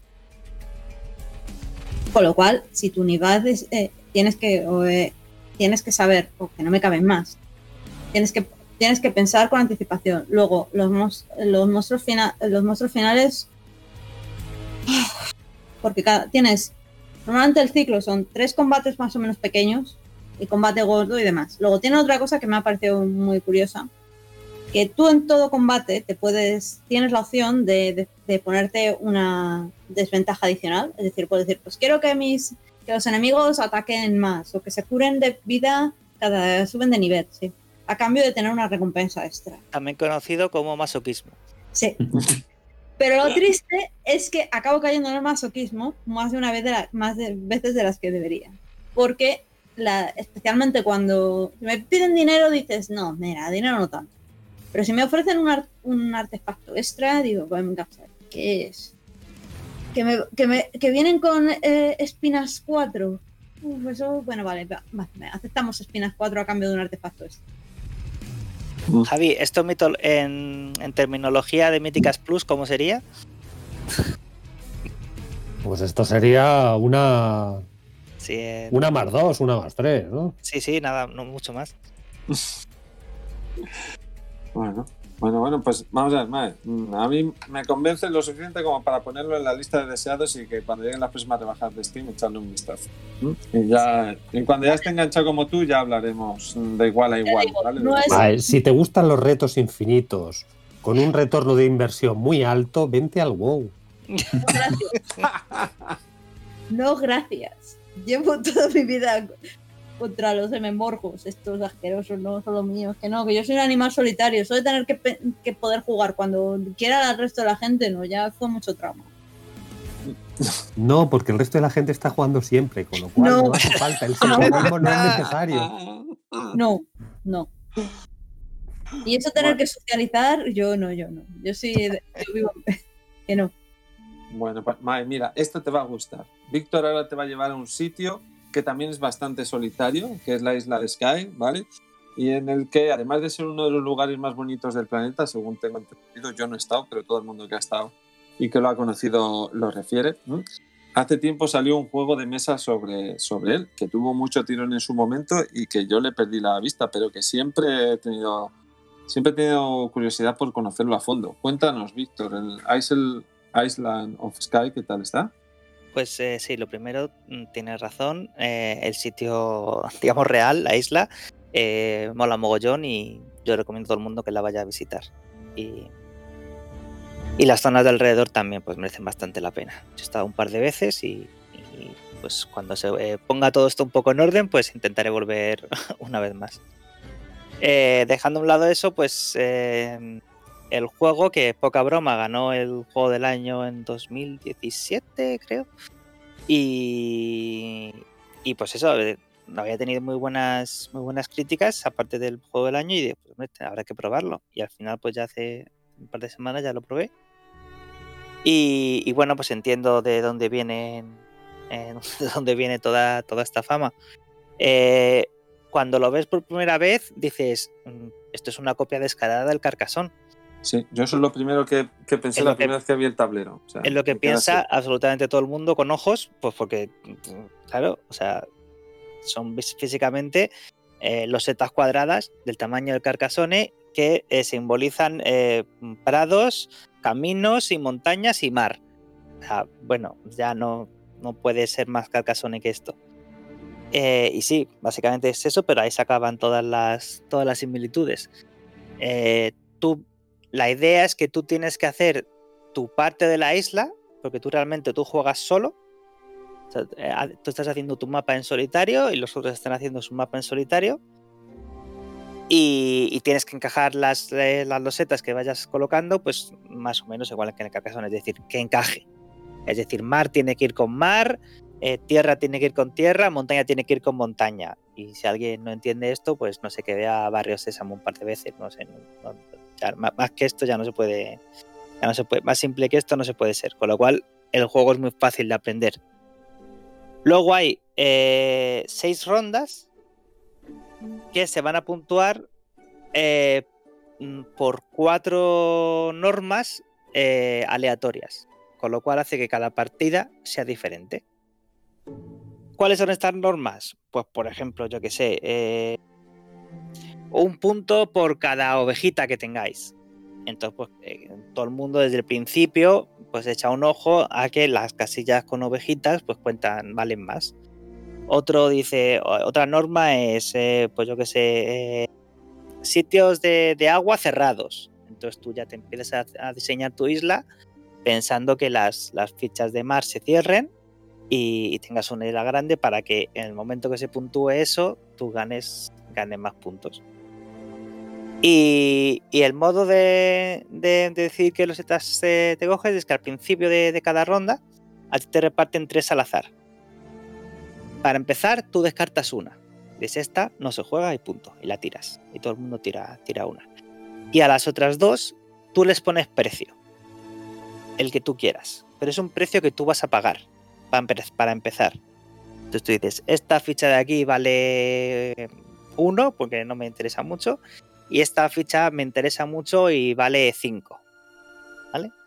Y entonces, después de eso, tú puedes comprar las de los demás. Hasta 3. Entonces, por ejemplo, a una que haya dicho uno, pues esta vale 2, pues se la compras. ¿Vale? Pero alguien que vea tus fichas dice, ah, tú me has quitado esta de 2, pues yo te quito la tuya de 1. Y llega otro y dice, ah, pues yo te quito la tuya de 5. Y entonces tú al final te quedas con una carta solo, con una loseta solo. Te quedas con mucha pasta, pero con una loseta solo. Y o no, o al final tú compras todo, o no te han querido comprar nada y le compras una tú, al final tienes tres losetas este turno. Y en eso se basa el juego. En cómo de altas pones tus, em, tus fichas para que no te las compren y rezar para que no te las compren. Y luego la puntuación, mm, pues al contrario que, que Carcassonne en otros juegos, también es bastante sencillota. Eh, no, tiene, no tiene mucho. Así que sí, yo lo recomiendo bastante y sobre todo por eso, porque es rapidito. Y O sea, me, me ha parecido que tiene dos mecánicas bastante originales, que seguro que están en 50 juegos, ¿no? Pero tanto Sí, pero el de las- reglas dinámicas como el de mitigar el azar con la estrategia de la negociación, ¿no? Parecen bastante interesantes bueno, es- ambas. es que ni siquiera negociación. Es, es, es, es, mm, Sí, el mercado amigo. Sí, es el mer- sí, pero es el mercado en el sentido de que si tú la pones muy alta, te la has comido tú por ese alta. O sea, no es una, no es una subasta. Sí, no, pero también puedes maquinar con el esta no es muy alta, pero la voy a poner un poco para que alguien se piense que es una pieza. ¿sabes? No, Que porque la ficha hay- se ve. La ficha se ve. O sea, todos ven las fichas. Sí, pero a lo mejor no, no ve la estrategia tras la ficha, ¿no? O Ah, ya bueno, no va a tanta claro, profundidad. claro. Tú, tú rezas para que la gente no vea que esto es la clave que a ti te da 50 puntos. Si lo pensaran, te la quitarían, claro. O no, porque es que tampoco vas tan. eh, yo en una partida intenté, digo, bueno, a ver si realmente la clave está en ir quitándose, ir, ir pensando. No, es que no te da para tanto. Es que, es que o sea, tú tienes mm, para pensar en tu estrategia y muy poquito para pensar en la de los demás. Muy poquito. Mm, No, o sea, sí, la, la información es, es abierta, eh, tú ves el tarea de los demás, ves las fichas y podrías pensar qué fichas son críticas para los demás. Pero es que no te da. Es que no te da. Es que bastante tienes con lo tuyo. Y en ese sentido, pues está bien. Por eso lo hace bastante, digamos, juego amistoso. Porque si no, el juego sería. O sea, de hecho, ba- bastante. La, la parte no amistosa del juego es cuando alguien, sin ir a jorobarte, te joroba. Porque eso pasa. Tú hay una, ficha que dices, esta yo la quería muchísimo, muchísimo, muchísimo. Porque es la pieza que me encaja por todos los lados. Y aparte me da 38 puntos. Y alguien pues llega y dice, pues a mí también me da puntos. Y te la quita y tú la pones a toda la pasta que tiene, porque como digo, la pasta la tienes que poner tú por delante. Ah, vale. Vale. claro, claro. O sea, si tú dices, Vale. esta vale 10, tú primero pagas esos 10. Joder, vale. Si luego- sí. Si, vale. si luego alguien te lo compra, pues sí, tú tienes 10, pero no tienes la ficha, que es lo que querías. Ok, ok, ok. Vale, vale. Ah, vale, pues ahora ya con esa última frase que has dicho me entera mucho mejor. Oh, Y de no, hecho- no le cogía el. Y de no, hecho, no se, sabía dan, dónde está el misterio. se dan turnos muy tristes en los que te han robado las dos fichas, te han robado, perdón, te han comprado legítimamente tus dos fichas y, y tú solo puedes comprar una de cosas que no te interesan. Entonces dices, sí, sí tengo todo el dinero del mundo, pero que no tengo nada que me interese. Y entonces, pues nada, y aparte de eso, pones una ficha solo, mientras que los demás que, eh, que, no, tienen, que no tenían fichas interesantes y no les han comprado nadie, ponen tres. Eh, ¿El dinero se acumula o.? Sí, sí, el dinero se acumula y al final da puntos. Si, en, en cierto modo está, está bien tener dinero, pero está mejor tener fichas en el tablero. claro, que ese es el drama del juego. Bueno, vale, vale. A mí, a mí me, me ha hecho mucho tilín, ¿eh? me, ha, me ha picado mucho por conocerlo mejor. Joder, antes ya tenía Sí. ganas de conocerlo. Ahora más. Está justo en, ese, en esa escala de juegos que, hombre, para, para principiantes, principiantes no es, no digamos esto, pero está justo un escaloncillo por encima eh, y, y yo creo que más o menos todo el mundo podría, podría aprender. O sea, un wingspan más o menos. Sí, Yo, yo lo tengo el juego ese, ¿eh? o sea que no te lo Ah, compres, sí, que ¿lo yo lo, tienes? sí, lo tengo. Pero ¿cómo no lo he probado todavía. esto? ah, no lo has ¿Cómo no probado. ¿Qué es Ah, esto? Porque Pues- tu, tu pues las cerebro no es capaz de asumir la información suficiente de cuántos premios nuevos tiene. Joder, pues no sabía que lo tenías, Marina. Si yo este tengo muchas ganas de hace mucho tiempo, desde el 17, que lo empecé a conocer, a ir a hablar todo el mundo de él. Ah, pues lo tenemos que jugar. Sí, sí, Es esto que lo tenemos que acumula jugar. muchos juegos. Le gusta acumular juegos más que jugar. ¡Qué malo eres! Nos gusta a todos, nos gusta a todos. La Pero verdad bueno. es que sí. Bueno, bueno, pues oye, pues sí, pues Marina, tenemos partida pendiente a la isla, of- a la isla de Sky. Tengo muchísimas ganas de probarlo y me leeré bien las reglas para llevarlo el primer día todo aprendido y ganar. Ya está. Pero bueno, mien- mientras eso llega, Javi, cuéntanos acerca de Blind Legend, que es un videojuego que nos has mencionado antes que tenía que ver con la accesibilidad, ¿no? Sí, yo hace ya bastantes años eh, hice algunas cosas de accesibilidad, ¿no? Del mundo informático, ¿no? Con las tecnologías de la información y siempre es algo que, que me ha llamado mucho la atención, me ha gustado mucho, ¿no? Desde, o sea, por conocer casos personalmente de gente que pues no podía eh, no podía jugar a videojuegos por cualquier cualquier tipo de problema de accesibilidad, ¿no? O hasta ver las típicas noticias de pues un jugador ciego consigue pasarse Ocarina of Time, ¿no? Cosas así, siempre, siempre ha sido un campo que me, me ha llamado mucho conocer tanto el reto tecnológico, social y demás, ¿no? Y, y qué se podía hacer, ¿no? Para, para mejorar ese, esos aspectos, ¿no? Y entonces ya hace un año o así eh, vi este jueguecillo que se llama A Blind Legend. Es un juego que fue promovido, no sé en qué aspecto, no sé si totalmente financiado, desarrollado o qué, por el Ministerio de Educación francés, creo que fue. Y, es un videojuego que es solamente sonoro, ¿no? con lo cual es un videojuego que a priori dirías pues es para gente con o ciega o con una incapacidad visual alta. ¿no? Es un juego que todo se basa en conversaciones en, en inglés. Creo que también, también está en francés, pero bueno, yo lo he podido jugar en inglés, no en castellano no está traducido. Eh, yo lo he jugado en Steam, pero el juego eh, creo que está también para Android, además una versión gratuita. Con lo cual, el que tenga curiosidad meramente, pues que se lo descargue. Es un juego que la pantalla está en negro, o sea, no tiene ni menús.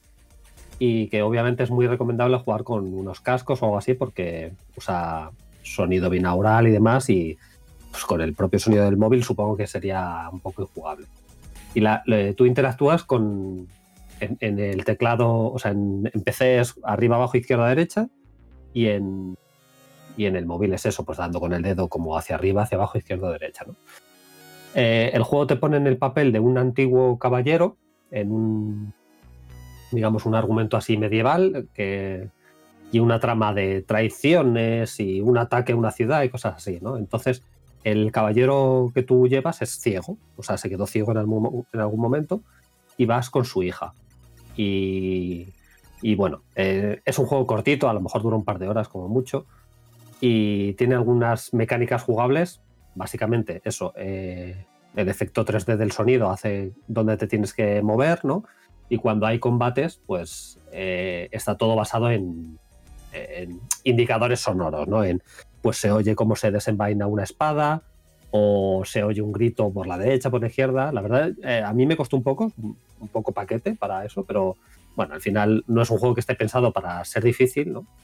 Sino más bien es un juego que está pensado para ser una especie de, de demo, digamos, o de, de experimento, ¿no? Eh, no, no, no sabría muy bien decirlo, ¿no? Es un juego que, probablemente mm, personas ciegas o con una incapacidad visual alta, que sean muy aficionadas a los videojuegos, eh, no, no creo que sea el tipo de juego que, que pretenden, ¿no? Ellos lo que, lo que pretenden es una accesibilidad más, más alta en, en otros juegos. Que es lo que vamos a hablar ahora. Pero bueno, quedándonos con el Blind Legend este, sobre todo, pues eso, sabiendo que está en Android, mm, desconozco si está también en la Apple Store, pero bueno, es, es gratuito, pues aunque sea solo por la curiosidad, un día lo ponéis con cascos y en la cama intentáis, intentáis ver los paquetes que sois, intentando saber de, de dónde viene el espadazo de izquierda a derecha. Y eso, lo único es que está en inglés, ¿no? Con lo cual, si, si no os enteréis muy bien con el inglés hablado, pues a lo mejor os es un poco más complicado. Intentar ver no es la mejor palabra que has elegido. Sí. pero bueno. No, bueno, pero ver en el sentido filosófico. Intentar oír, venga, vale. Intentad oír el videojuego, pero es que si no lo oís. Bueno, pero otra, eso, también quería un poco hablar porque, pues a raíz de jugar al juego y tal, eh, pues yo siguiendo noticias de empresa de videojuegos y demás, pues siempre he visto varios avances o varias cositas, ¿no? Que el tema de la accesibilidad, pues para muchos eh, nos suena un poco lejano, ¿no? Porque, pues afortunadamente no, no hay ningún impedimento real para que juguemos a la gran mayoría de videojuegos, pero es algo que poco a poco pues va a venir llegando a la industria, ¿no? Porque cualquier cosa que se democratiza universalmente, pues al final tiene que llegar a todos los rincones, ¿no? Y, y la accesibilidad es, es, otra de ellas, ¿no? A día de hoy, pues ya nos parece raro pensar en una acera que no sea accesible para gente con silla de ruedas, ¿no? Pues, pero es algo que no, no, no pensamos así para los videojuegos y poco a poco se irá normalizando, sobre todo porque la gente que hemos crecido con videojuegos y más, pues nos vamos haciendo mayores y normalmente pues la, la vejez es, principalmente uno de los grandes focos de usuarios de la accesibilidad, ¿no? O sea, más que pensar en una ceguera pura de nacimiento, cosas así, normalmente es la vejez o lo que, lo que tiene más eh, en volumen de necesidades de accesibilidad donde hay una gran demanda, ¿no? Entonces, pues los jugadores nos iremos haciendo viejos y querremos seguir jugando.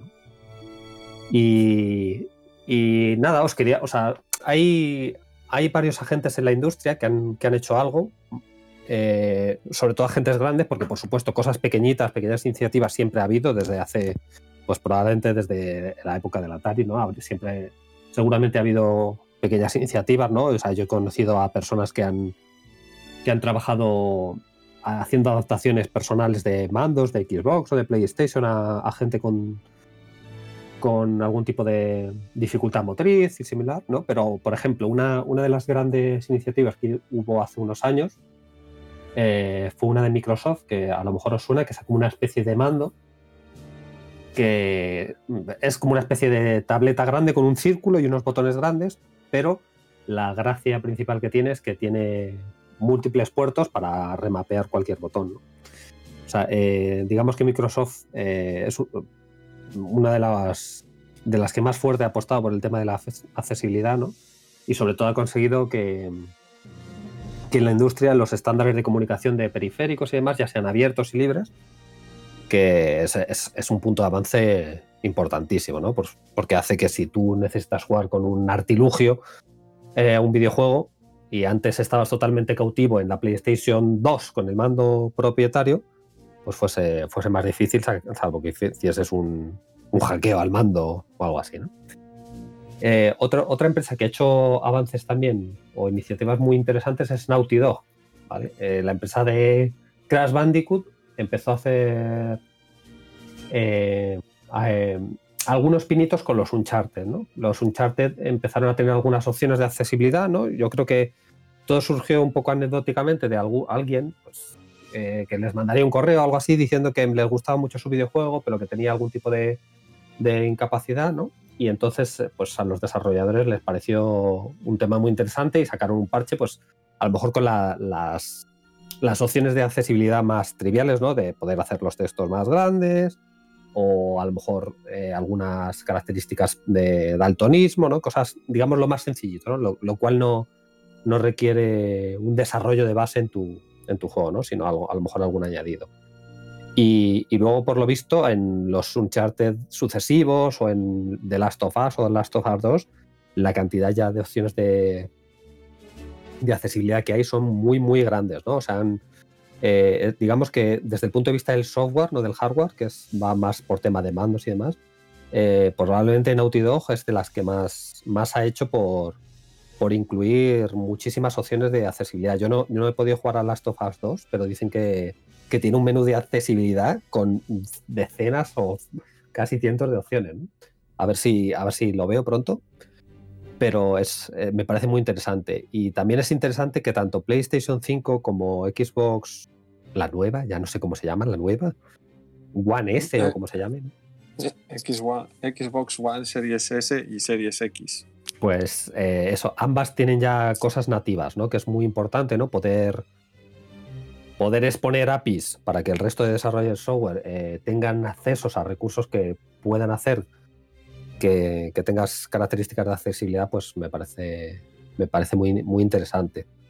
En- la verdad, hablar de accesibilidad suele ser algo bastante abstracto, ¿no? Porque pues eso, al que le suene el concepto ese de accesibilidad universal, probablemente es algo que lleva mm, decenas de años hablándose filosóficamente y pronostico que, que veremos naves al estilo Enterprise antes de que el debate filosófico sobre qué es la accesibilidad haya terminado, ¿no? Porque el tema de la accesibilidad universal es muy, no sé si es utópico, o sea, es extremadamente complejo, ¿no? Pero más o menos en el mundo del software y del videojuego, eh, pues hay cuatro grandes bloques que, que definen la accesibilidad, ¿no?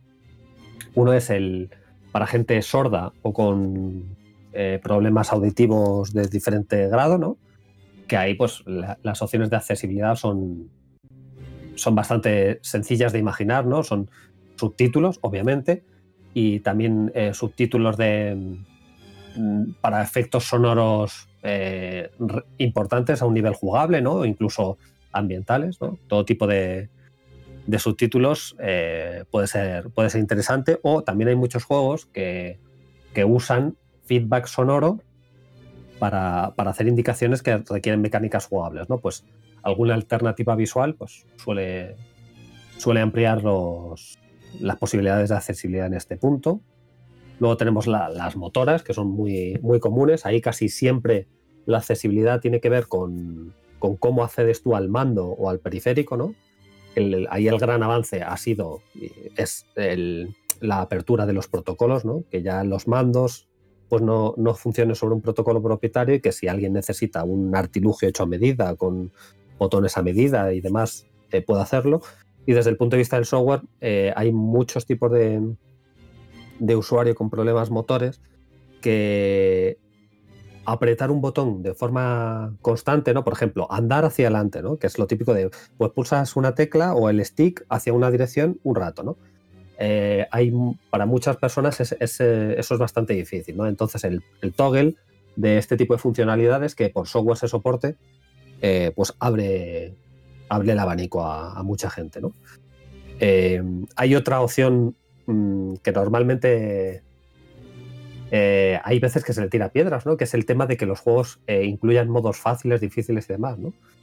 Mucha gente se queja cuando existen modos fáciles, ¿no? Pero, por ejemplo, quiero decir, los, los videojuegos es ya una parte integral y estructural de la cultura, ¿no? Y entonces el acceso a, ellos es, es importante simplemente para, para integrarte en la sociedad, ¿no? Entonces, tener en cuenta que la existencia de un modo fácil, tanto si tú lo vas a usar como si no, es importante para que una persona pueda llegar a jugar a un videojuego, pues, pues eso es, eh, es una, una, una cosa que normalmente suele ser sencilla, si no afecta a temas de inteligencia artificial, nada más que a vida de los enemigos o cosas así, pues suele ser algo que desde un punto de vista programático es sencillo y, abre, abre muchas puertas. ¿no?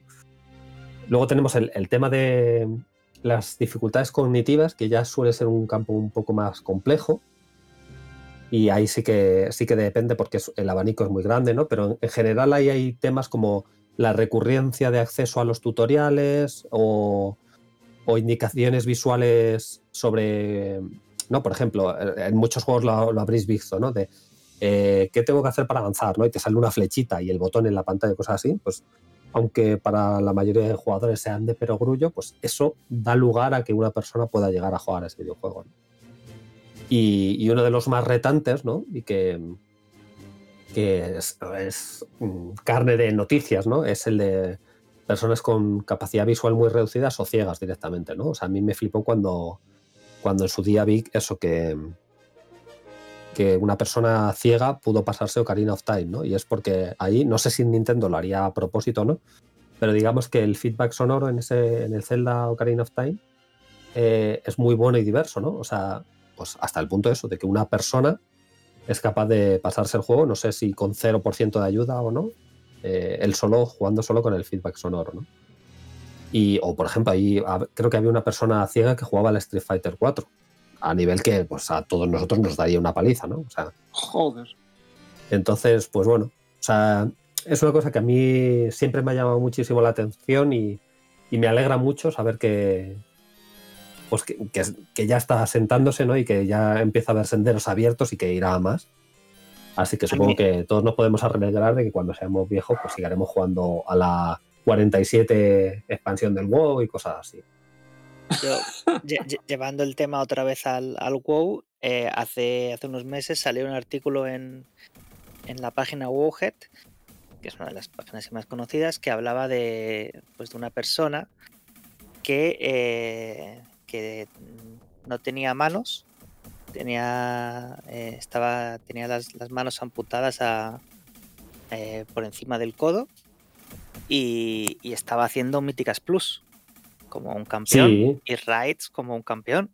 Sí, también pero- hay- pero hay más de lo que más de lo que hemos llegado Javi la yo, mayoría de los mortales, claro, sí. claro, Por eso digo que so- son cosas que a lo mejor parece una trivialidad, ¿no? Pero el mero hecho de abrir una interfaz hace que esa persona y- muchas como otras, o sea, no a lo mejor es el caso de esa persona que ha llegado a jugar a un nivel excepcionalmente alto, ¿no? Sino, pues eso, o sea, mm, abres puertas que a lo mejor son a minorías, pero son minorías que Sí, sí. son muchas personas, ¿no? Y que, pues a lo mejor personas con, con cualquier tipo de discapacidad ya en las interactuaciones sociales o en la incorporación en muchas áreas del ocio les es muy complicadas, pues decir, yo creo que son puertas que por el, por el esfuerzo lo merecen, ¿no?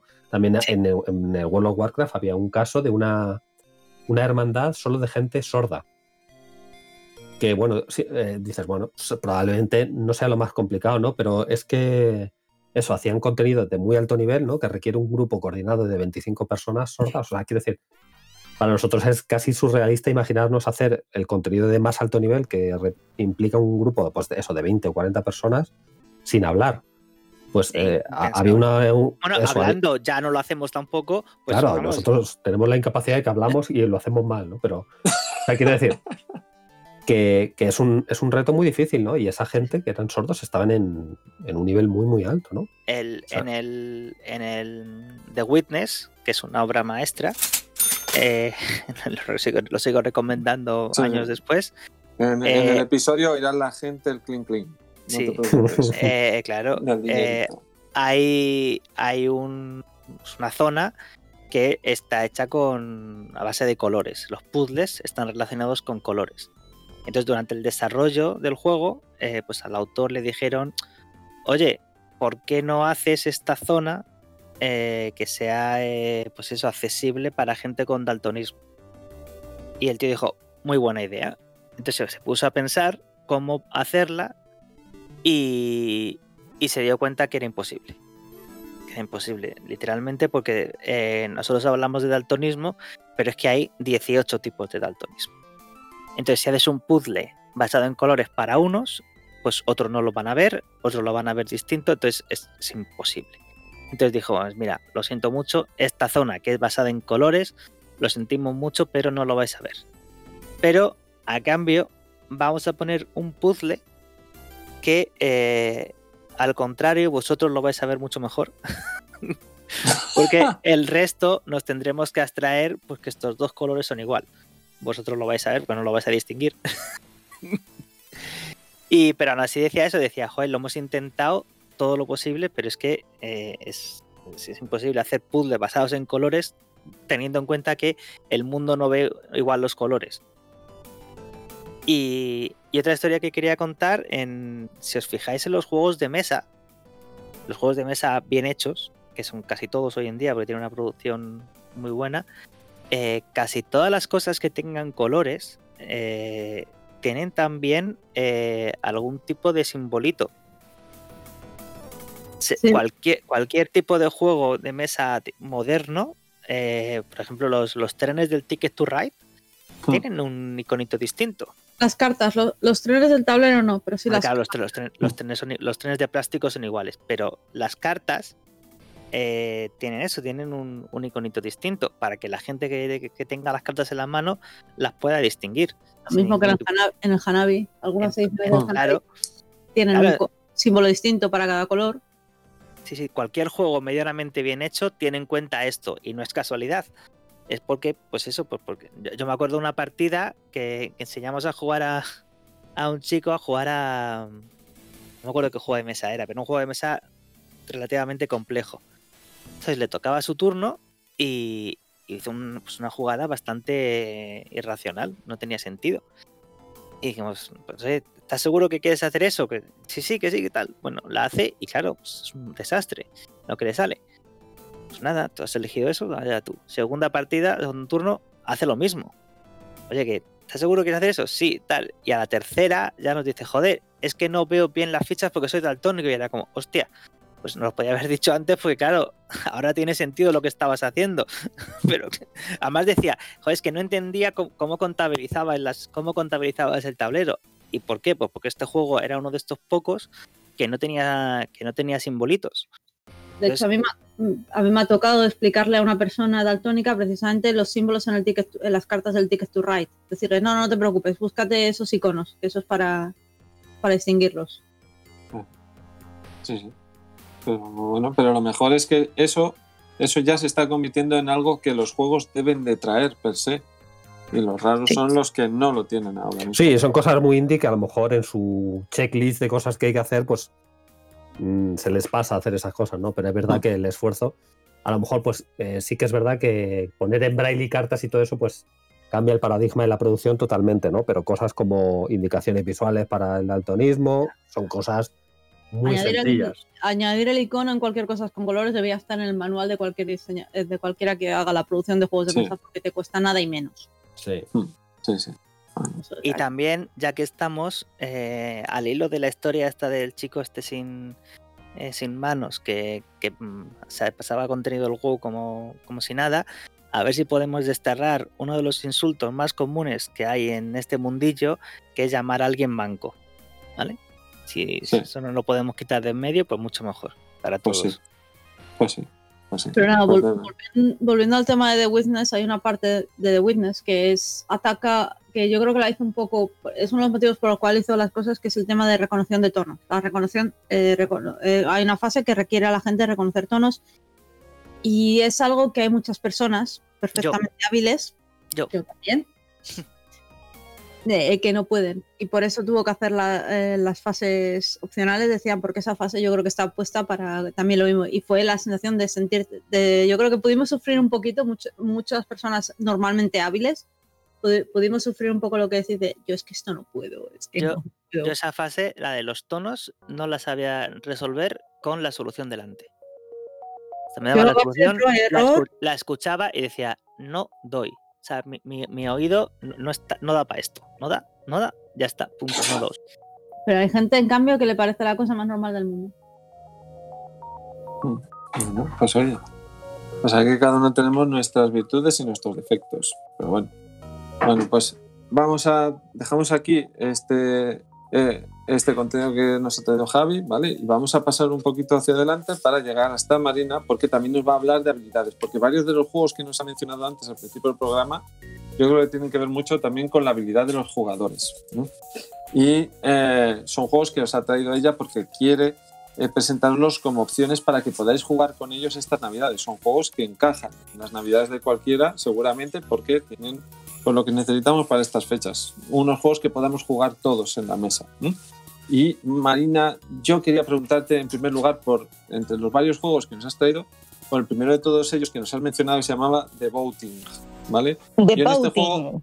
De este juego que no conozco nada, lo primero que quiero saber es si puedo decir Stop the vote, stop the count y convertirme en un Donald Trump cualquiera. ¿Puedo hacerlo en el juego?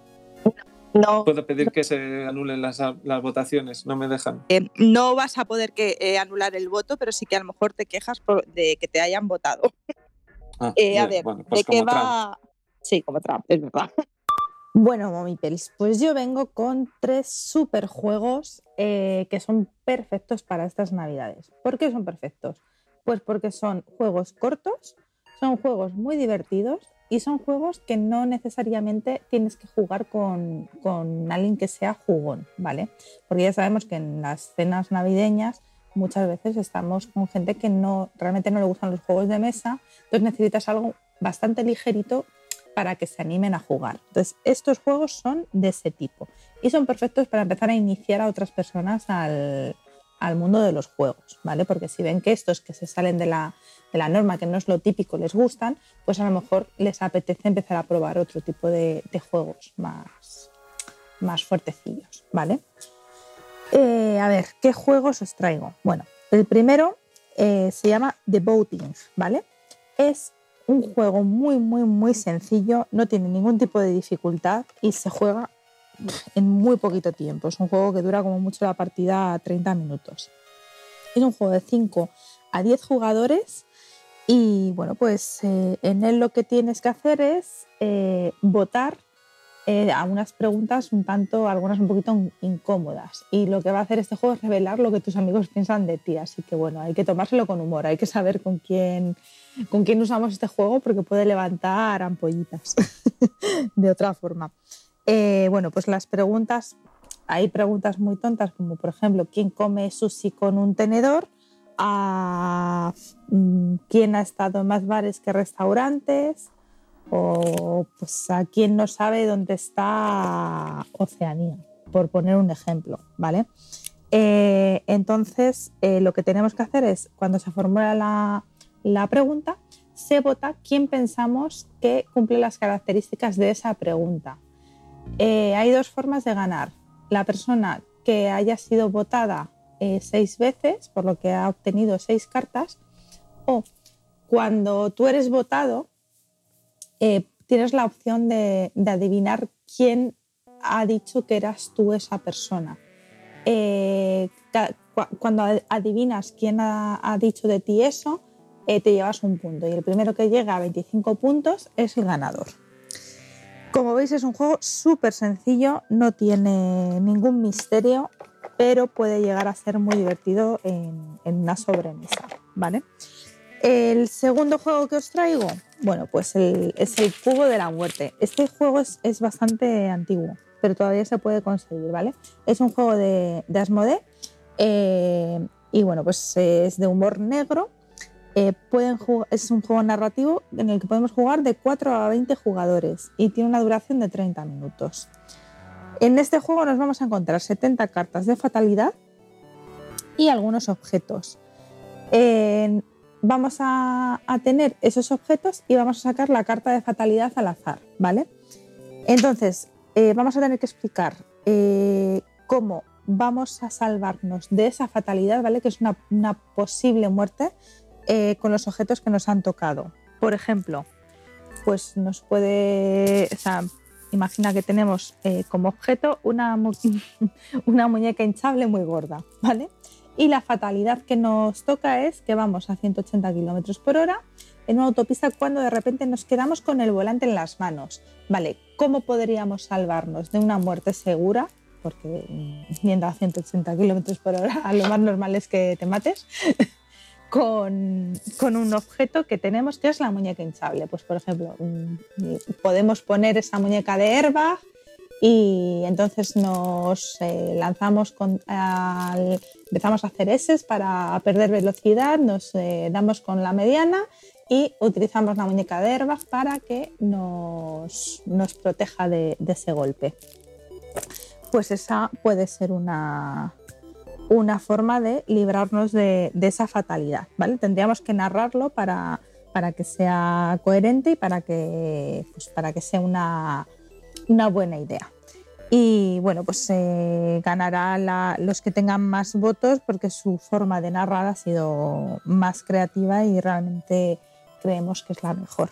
Y gana el juego eh, quien gane tres, tres, rondas, ¿vale? Quien tenga tres votos de, eh, pues, pues gana el juego. Como veis es muy sencillito, pero es un juego muy, muy divertido y muy rápido. Y el último juego que os traigo es Don't Get Got. Este es un juego muy especial, ¿vale? Y además me parece perfecto para esos momentos que, que estamos teniendo en el que no vamos a tener mucho tiempo de sobremesa. Eh, de ahí que os diga juegos tan, tan cortitos, porque como bueno, nos vamos a tener que ir muy pronto a casa, pues necesitamos algo que se pueda jugar rápido y, y ya. Este juego vamos a estar jugando desde que entremos por la puerta y lo saquemos. O sea, vamos a poder jugar con él durante toda la cena. Es de, 8 a, de 2 a 8 jugadores de, la, de Mercurio Distribuciones. Y bueno, eh, ¿qué tiene de diferente? Pues que son misiones secretas, ¿vale? Eh, al inicio del juego nos van a dar una carterita y cinco misiones. Una de ellas va a ser igual para todos, pero el resto va a ser diferente. Ganará quien consiga tres misiones de, las cinco. Y vas a tener que estar durante toda la noche intentando conseguir hacer, hacer esas misiones. Eh, entonces, al principio todo el mundo estará muy escéptico porque verá que, que mm, estás intentando conseguir algo cada vez que le, digas a alguien, por ejemplo, pásame la sal, dirá, pues será que es que el objetivo es que le pase la sal. Entonces va a estar todo el mundo muy escéptico, pero llegará un momento que la gente empezará a relajarse y conseguirás tu misión, ¿vale? Por ejemplo, una misión puede ser eh, haz que un jugador choque, puños contigo dos veces en un día o meter la carta en un bote y hacer que, el jugador, que otro jugador lo, lo abra. Cuando consigas la misión, pues te lo marcarás en, tu carterita como misión completada. Y ya os digo que gana el juego quien, haya conseguido tres misiones. El primero en conseguir tres misiones, ¿vale? Y si te pillan, eso sí, estás, estás fuera. Así que, pues este, estos son los juegos que os traigo. Como veis, son muy rápidos, muy sencillos, pero nos pueden hacer pasar una velada muy divertida. Pues sí, pues el último que nos has mencionado sobre todo tiene pintaza que lo podamos disfrutar esta noche vieja. Yo quiero jugarlo con, digo, todos juntos y con los niños. Tengo muchas ganas de ver cómo intentan hacer las misiones los niños en, en la mesa. Bueno, pues igual que Marina os ha presentado estos juegos, pues yo también os traigo un set de juegos para poder disfrutar estas navidades, ¿vale? Con el mismo espíritu que ha hecho Marina. Algo que podéis jugar, que cualquiera puede compartir con vosotros en la mesa y sobre todo que puede empezar y terminar estas navidades. Bueno, os he traído tres tipos de juegos. Pues son, bueno, son tres tipos y además son como tres sagas de juegos. Los primeros de ellos, los juegos Sherlock. Seguro que los conocéis. Porque los habéis visto por todos los lados y es que son muy famosos. Sherlock es una serie de juegos de misterio, de investigación de elementos o de misterios que ocurren que publicó GDM Games hace ya un tiempo. Ahora mismo eh, Sherlock ya es una prolífica IP, que dirían aquí en, en, el mundo de los videojuegos, que ha crecido, ha nacido y se ha expandido ya, y tiene un montón de títulos. ¿Y en qué se basa Sherlock? Pues si acaso no los conocéis aún, pues en comprar un taco de cartas el que te describe un misterio, te cuentan una historia, tienes que resolver algo que ha ocurrido. Las cartas se reparten entre los jugadores y entre todos ellos tienen que compartir información de manera que al final todos juntos sepan descubrir cuál es el misterio que se les planteaba y sepan conocer, pues por ejemplo, quién ha matado a no sé quién o quién ha sido el que ha robado no sé cuál cosa. Cada una de los tacos de juego es un misterio distinto. Se puede jugar una vez y resolver. Y, y, bueno, pues después pues puedes hacer que ese, ese, esa cajita con ese misterio lo juegue otra persona, otro grupo de personas.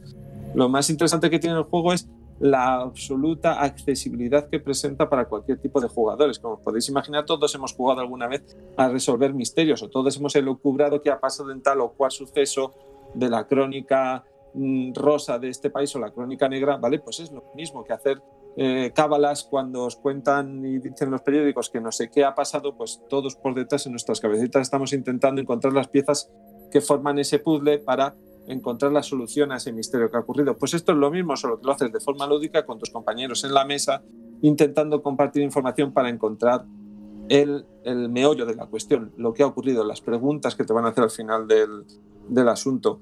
Después, compartir la información entre todos e intentéis llegar a una versión de los hechos y la contrastéis vuestra versión contra el, el enigma resuelto que os presenta al final del juego. Y según lo bien o lo mal que lo hayáis hecho, habéis obtenido más o menos puntos. Como podéis imaginar, yo os he dicho antes, súper accesible. Cualquiera en la mesa puede aprender a jugar a esta serie de juegos de Sherlock. Y esa es la clave de su éxito. que puede funcionar en cualquier ámbito. Y Sherlock ya se ha convertido en un juego tan clásico en las mesas de este país que eh, pasó de los típicos Sherlocks, de los típicos juegos de misterio que uno puede imaginarse, a saltar a otros ámbitos. Ahora ya hay juegos los que te presentan misterios en el Far West, incluso hay algunos eh, en los que ya te presentan misterios en, en terrenos de la fantasía más pura. Otros se van al tema de las mafias, otros pues al tema de los laboratorios, todo, todo. Sherlock se ha convertido ya en un gran tronco con un montón de ramas que cuentan un montón de historias que tú tienes que resolver. Y lo mejor de todo es que lo puedes hacer con cualquiera con el que te sientes hacerlo. Por eso los quería traer. Sherlock es una apuesta segura para que os funcione en una noche buena, en una noche vieja, en cualquier momento de las navidades. Y tenéis para elegir decenas de Sherlocks, decenas de juegos de Sherlock. Y además os salen súper baratos comprar un, taquito de cartas de Sherlock. Además de estos Sherlock que os, que os, acabo de mencionar, pues hay otros juegos que son un poquito más avanzados, que no son como los Sherlocks, los dejo ahora a un lado, se llaman eh, los juegos de Fast Forward. Es una colección de juegos que sacó Friedman Fries y que traían, traían como seña de identidad un sistema de juego que él eh, inventó que se llamaba Fast Forward. Es un juego en el que cuando tú abres la caja no encuentras reglas de juego, porque las reglas están dentro del taco de cartas con las que vas jugando. Así que empiezas a jugar el taco de cartas con unas reglas y conforme vas avanzando por el taco, te añaden nuevas reglas que van cambiando la forma de jugar a esos juegos. Hay cuatro juegos de esta saga, eh, eh, Fantasmas, Fortaleza, eh, Fuga y Fortuna. Mm, como os he contado hace un minuto, lo mejor que tienen es que tú abres la caja y empiezas a jugar. Y esto es literal, es la vez más literal que me hayáis podido contar, oírlo deciros. Es abrir la caja, hay un paquete de cartas, abres el paquete de cartas, sacas la primera carta y te dice, la primera regla de este juego es conquistar fortalezas, por ejemplo, en un juego que se llama Fortalezas. Y así empiezas a jugar y con las cartas que de vez en cuando te paran el juego para explicarte una nueva regla, vas conociendo nuevas dimensiones de ese taco de cartas. El objetivo del juego siempre suele ser el mismo, terminar el taco de cartas. A veces hay que terminarlos todos de forma conjunta, otras veces hay que luchar contra otros para terminar el taco de cartas. Lo bueno es que cada una de estas cuatro cajas de Fast Forward te presentan un reto de juego distinto y una jugabilidad distinta enfocada a un determinado tipo de juego que te está presentando y ramificando a lo largo del juego. Y estos juegos los juegas, te terminas el taco si puedes. Habitualmente en la mayoría de estos cuatro juegos, en, dos de ellos, no es tan fácil terminarse el taco. Y los puedes volver a jugar, porque la forma en la que se juega, las reglas, te permite volver a jugarlo incluso con los mismos jugadores. Son juegos que tienen una rejugabilidad grandísima cuestan muy poco dinero, fueron publicados por Edge, igual ahora lo difícil es encontrarlos un poquito, pero bueno, si rebuscáis en las tiendas todavía quedan juegos de fast forward y os prometo que encajan perfectamente en cualquier noche de juego porque te terminas rápido y empiezas a jugar inmediatamente. En cuanto dices las palabras, vamos a jugar algo, puedes sacar esto y ponerlo en la mesa e inmediatamente a jugar. No se pierde el efecto de no tengo ganas, tal. No, ya estás jugando. Bueno, y el último, y este iba de destinado también a Afonso, para que eh, puedas recoger la recomendación y dentro de unos años usarla en tu beneficio. Minecraft, Builders y eh, Builders and Biomes, ¿vale? Constructores y biomas. Un juego de mesa que trata la temática de Minecraft, que todo el mundo conoce visualmente y que es capaz de jugarla inmediatamente con este juego porque todas las cartas que están presentadas en el juego, los tableros que tienen cada uno de ellos y las piezas de juego, todos están evidentemente basados en, en el videojuego de Minecraft. ¿Qué vais a hacer? Pues con un juego muy sencillo y muy directo, ir intentando construir de acuerdo con los biomas que se presentan en vuestros tableros individuales de puntuación. Vas por una pequeña zona de puntuación y vas consiguiendo puntos según lo bien que hayas conseguido hacer las casas que estás intentando construir. Y para hacer esas casas consigues materiales, que son unos bloques de madera gigantes que tienen juego, preciosos, y que te van dando la oportunidad de ir construyendo cosas en distintas fases de juego. Además de esta fase de construir, pues tienes otras fases en las que luchas contra el enemigo. El juego es súper sencillo, inmediatamente jugable y tienes una partida, pues os puedo decir que podéis llegar a jugar una partida como mucho en 60 minutos. La primera partida, para la segunda ya la jugáis en 30. Y se, va a ser un juego que vais a poder disfrutar también en familia porque todo el mundo lo coge a la primera. Si queréis algo un poquito más complejo para la noche de Navidad, pero que sea accesible para todo el mundo en la mesa, Minecraft Builders and Biomes, Minecraft Constructores y eh, Biomas. Un otro, otro para la lista entonces, ¿no? Sí, sí, sí. Pero además es otro panelista para jugarlo dentro de unos años con tu hijo ¿eh? y en casa también con, con tu mujer, porque eh, cuando se empiecen a enviciar a Minecraft, como, como todos los niños del planeta, eh, querrás seguir jugando a Minecraft y le podrás enseñar este juego que tiene todo lo que va a querer y que además es súper accesible, lo va a coger en, en un instante. ¿Vale? Además tiene Genial. cubos de madera bien gordos, ya te digo. Perfecto para jugar. Bueno, pues estas son mis recomendaciones para, para vosotros, ¿vale? Los juegos de Sherlock, que en cualquier momento podéis jugar con ellos, los cuatro, los cuatro juegos de Fast Forward que os he presentado antes y este Minecraft, que también os encajaría en cualquier mesa en cualquier momento. Bueno. Los del Fast Forward, para quien no haya entendido de Friedman, quién es Friedman Friese, es mm, pues un, un novatillo que está, está empezando. Así que vamos a. que solo ha hecho el Power Grid, el Fauna. Ah. Sí. Y desde, que, y desde que ya se hizo un nombre en esto de los juegos de mesa, pues todos los juegos suyos los titula con la F. No, no, nombre, a- ¿vale? antes también. eh, El Power Grid de no le dejaron. no, el Power Grid en, en realidad se llama Funken, no sé qué Funken. Sí, y a ver, su compañía se llama eh, 2F Spiele, o sea, juegos de, Sí. dos, de 2Fs. O sea que, vamos, no, no, no hay por O sea, todos los juegos tienen eso. Pasa es que cuando los traducen, cada uno los traduce como les da la gana, claro. Sí, pues, vamos, sí. un- En español también. Uno de los grandes. La F. Sí, sí, sí. Y en este diseño lo demuestra, ¿eh? Cada una de las cajas, cada uno de los cuatro juegos que os he contado, tiene una forma de juego completamente distinta. No son cooperativos, otros son de, de blufeo, otros son competitivos totales. Y cada uno se juega distinto, es una experiencia diferente a las demás y todas son unos puzzles maravillosos en el fondo. ¿Vale? Para- Bueno, Para y- que lo- los alemanes no nos maten, es Funkenslag. oh, oh, muy bien. Estáis muy hablando del Power Grid. A partir de ahora sí, en este podcast sí, el Power Grid. Bueno, pues además de estos que hemos hablado, queríamos reservar los últimos minutos del podcast a hablaros también de iniciativas solidarias. Unos, un par de minutitos para comentaros la forma en la que podéis ayudar a otros estas navidades gracias a los juegos de mesa. Os queremos presentar a iniciativas solidarias que se están presentando en este momento y que están a vuestro alcance. La primera de ellas que os queríamos comentar era el trineo de GDM Games, el trineo solidario de GDM Games. Esta es una iniciativa que ya lleva dos años, esta es su segunda edición, el año pasado ya tuvo un triunfo increíble, fue un pelotazo que consiguió un montón de ayuda, dinero, juegos de mesa para mucha gente. Y que consiste en que vosotros acudís a la página de Berkami del proyecto, de este trineo de GDM, y allí aportáis dinero.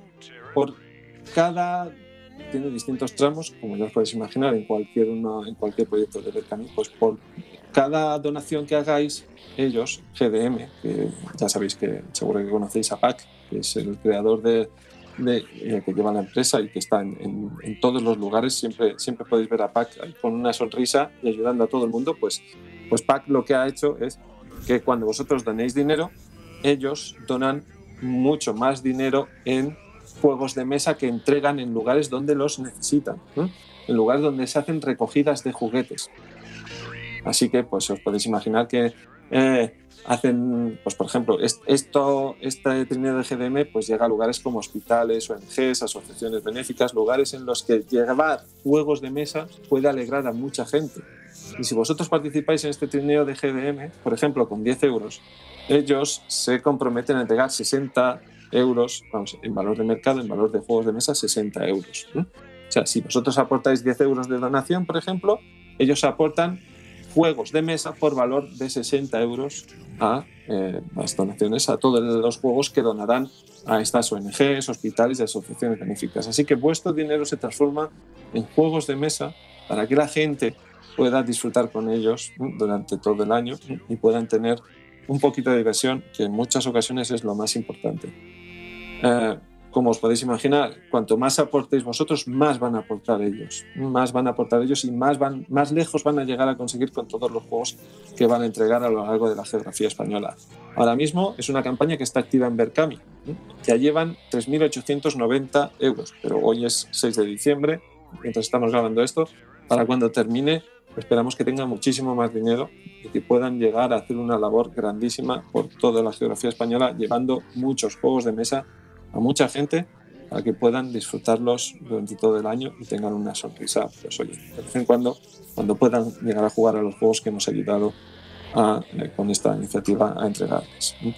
Además de esto, pues otra iniciativa de la que os queremos contar, los penaltis solidarios. Bueno, penaltis solidarios. Penaltis es este- esta iniciativa es una iniciativa que se, que se hace en unión con Ayudar Jugando. Sirve para recaudar dinero, fondos a una asociación sin ánimo de lucro que seguro que conocéis, que se llama Ayudar Jugando. ¿no?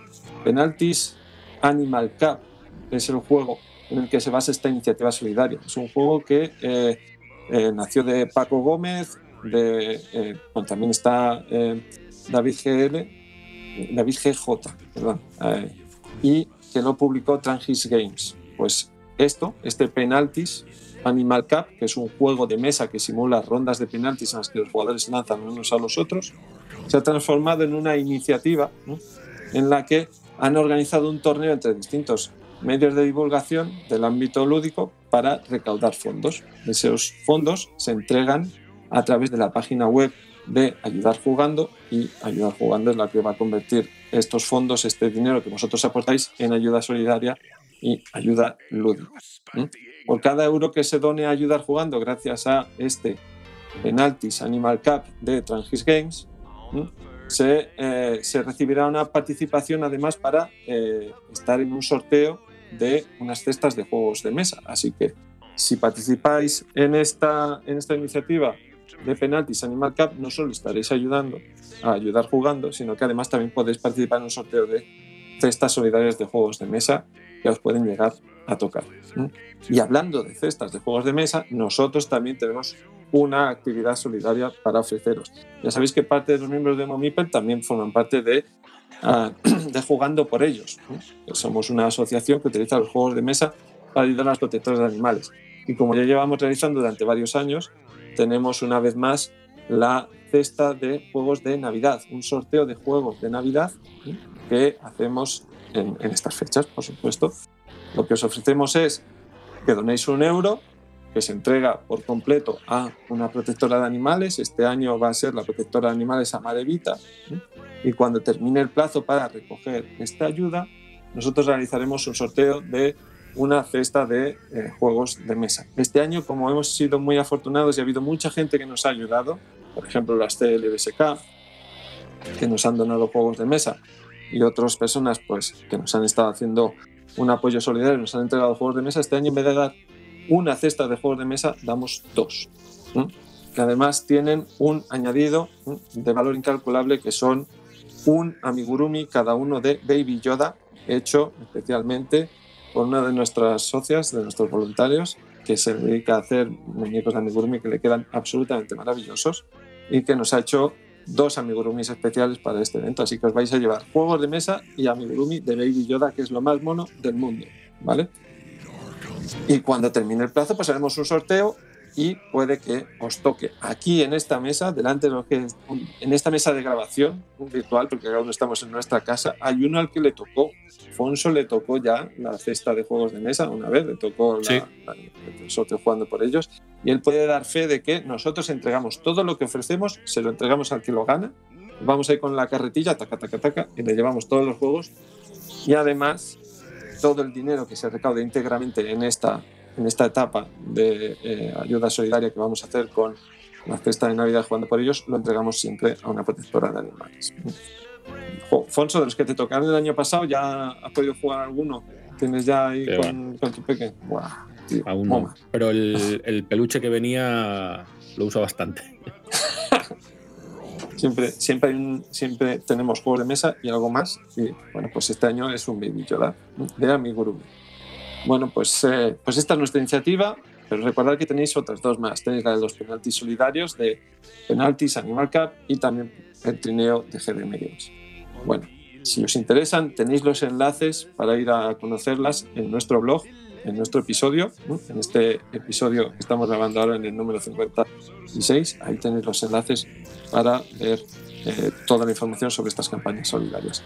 Bueno, pues hasta aquí hemos llegado hoy. Chicos, esperamos que haya sido un episodio que os haya gustado, que lo paséis muy bien en estas fechas, eh, pese a todo, ¿eh? que consigáis jugar mucho ¿m? y que, eh, bueno, que el año que viene podamos vernos todos otra vez aquí con los micros, podamos estar escuchándonos y nos lo sigamos, nos lo sigamos pasando bien con videojuegos, juegos de mesa, juegos de rol, que son las cosas que tanto nos gusta disfrutar. Un saludo a todos, nos vemos ya en enero de 2021. Nos vemos. Chao. Hasta luego. Hasta la próxima, Mipels. Adiós. Besitos. Un abrazo distanciado. Why am I so jolly? Hey, who spiked the eggnog?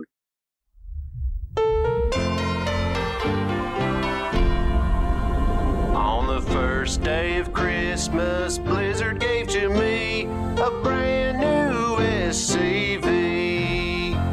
On the second day of Christmas, Blizzard gave to me two Terran Wraiths and a brand new SCV.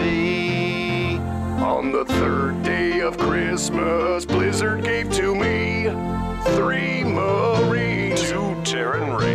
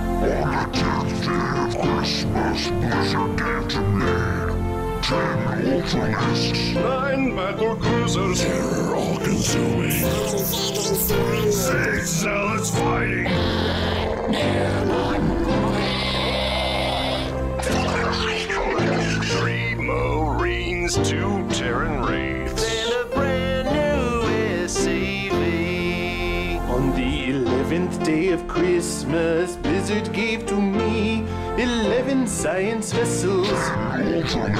Nine battle cruisers. I hate all this singing.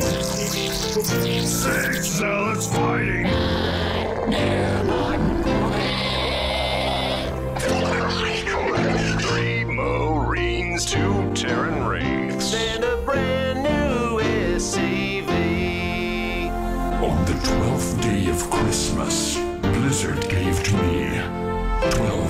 Twelve Arbiters. Eleven science vessels. Nine battle cruisers. Eight Archons burning. Six zealots fighting.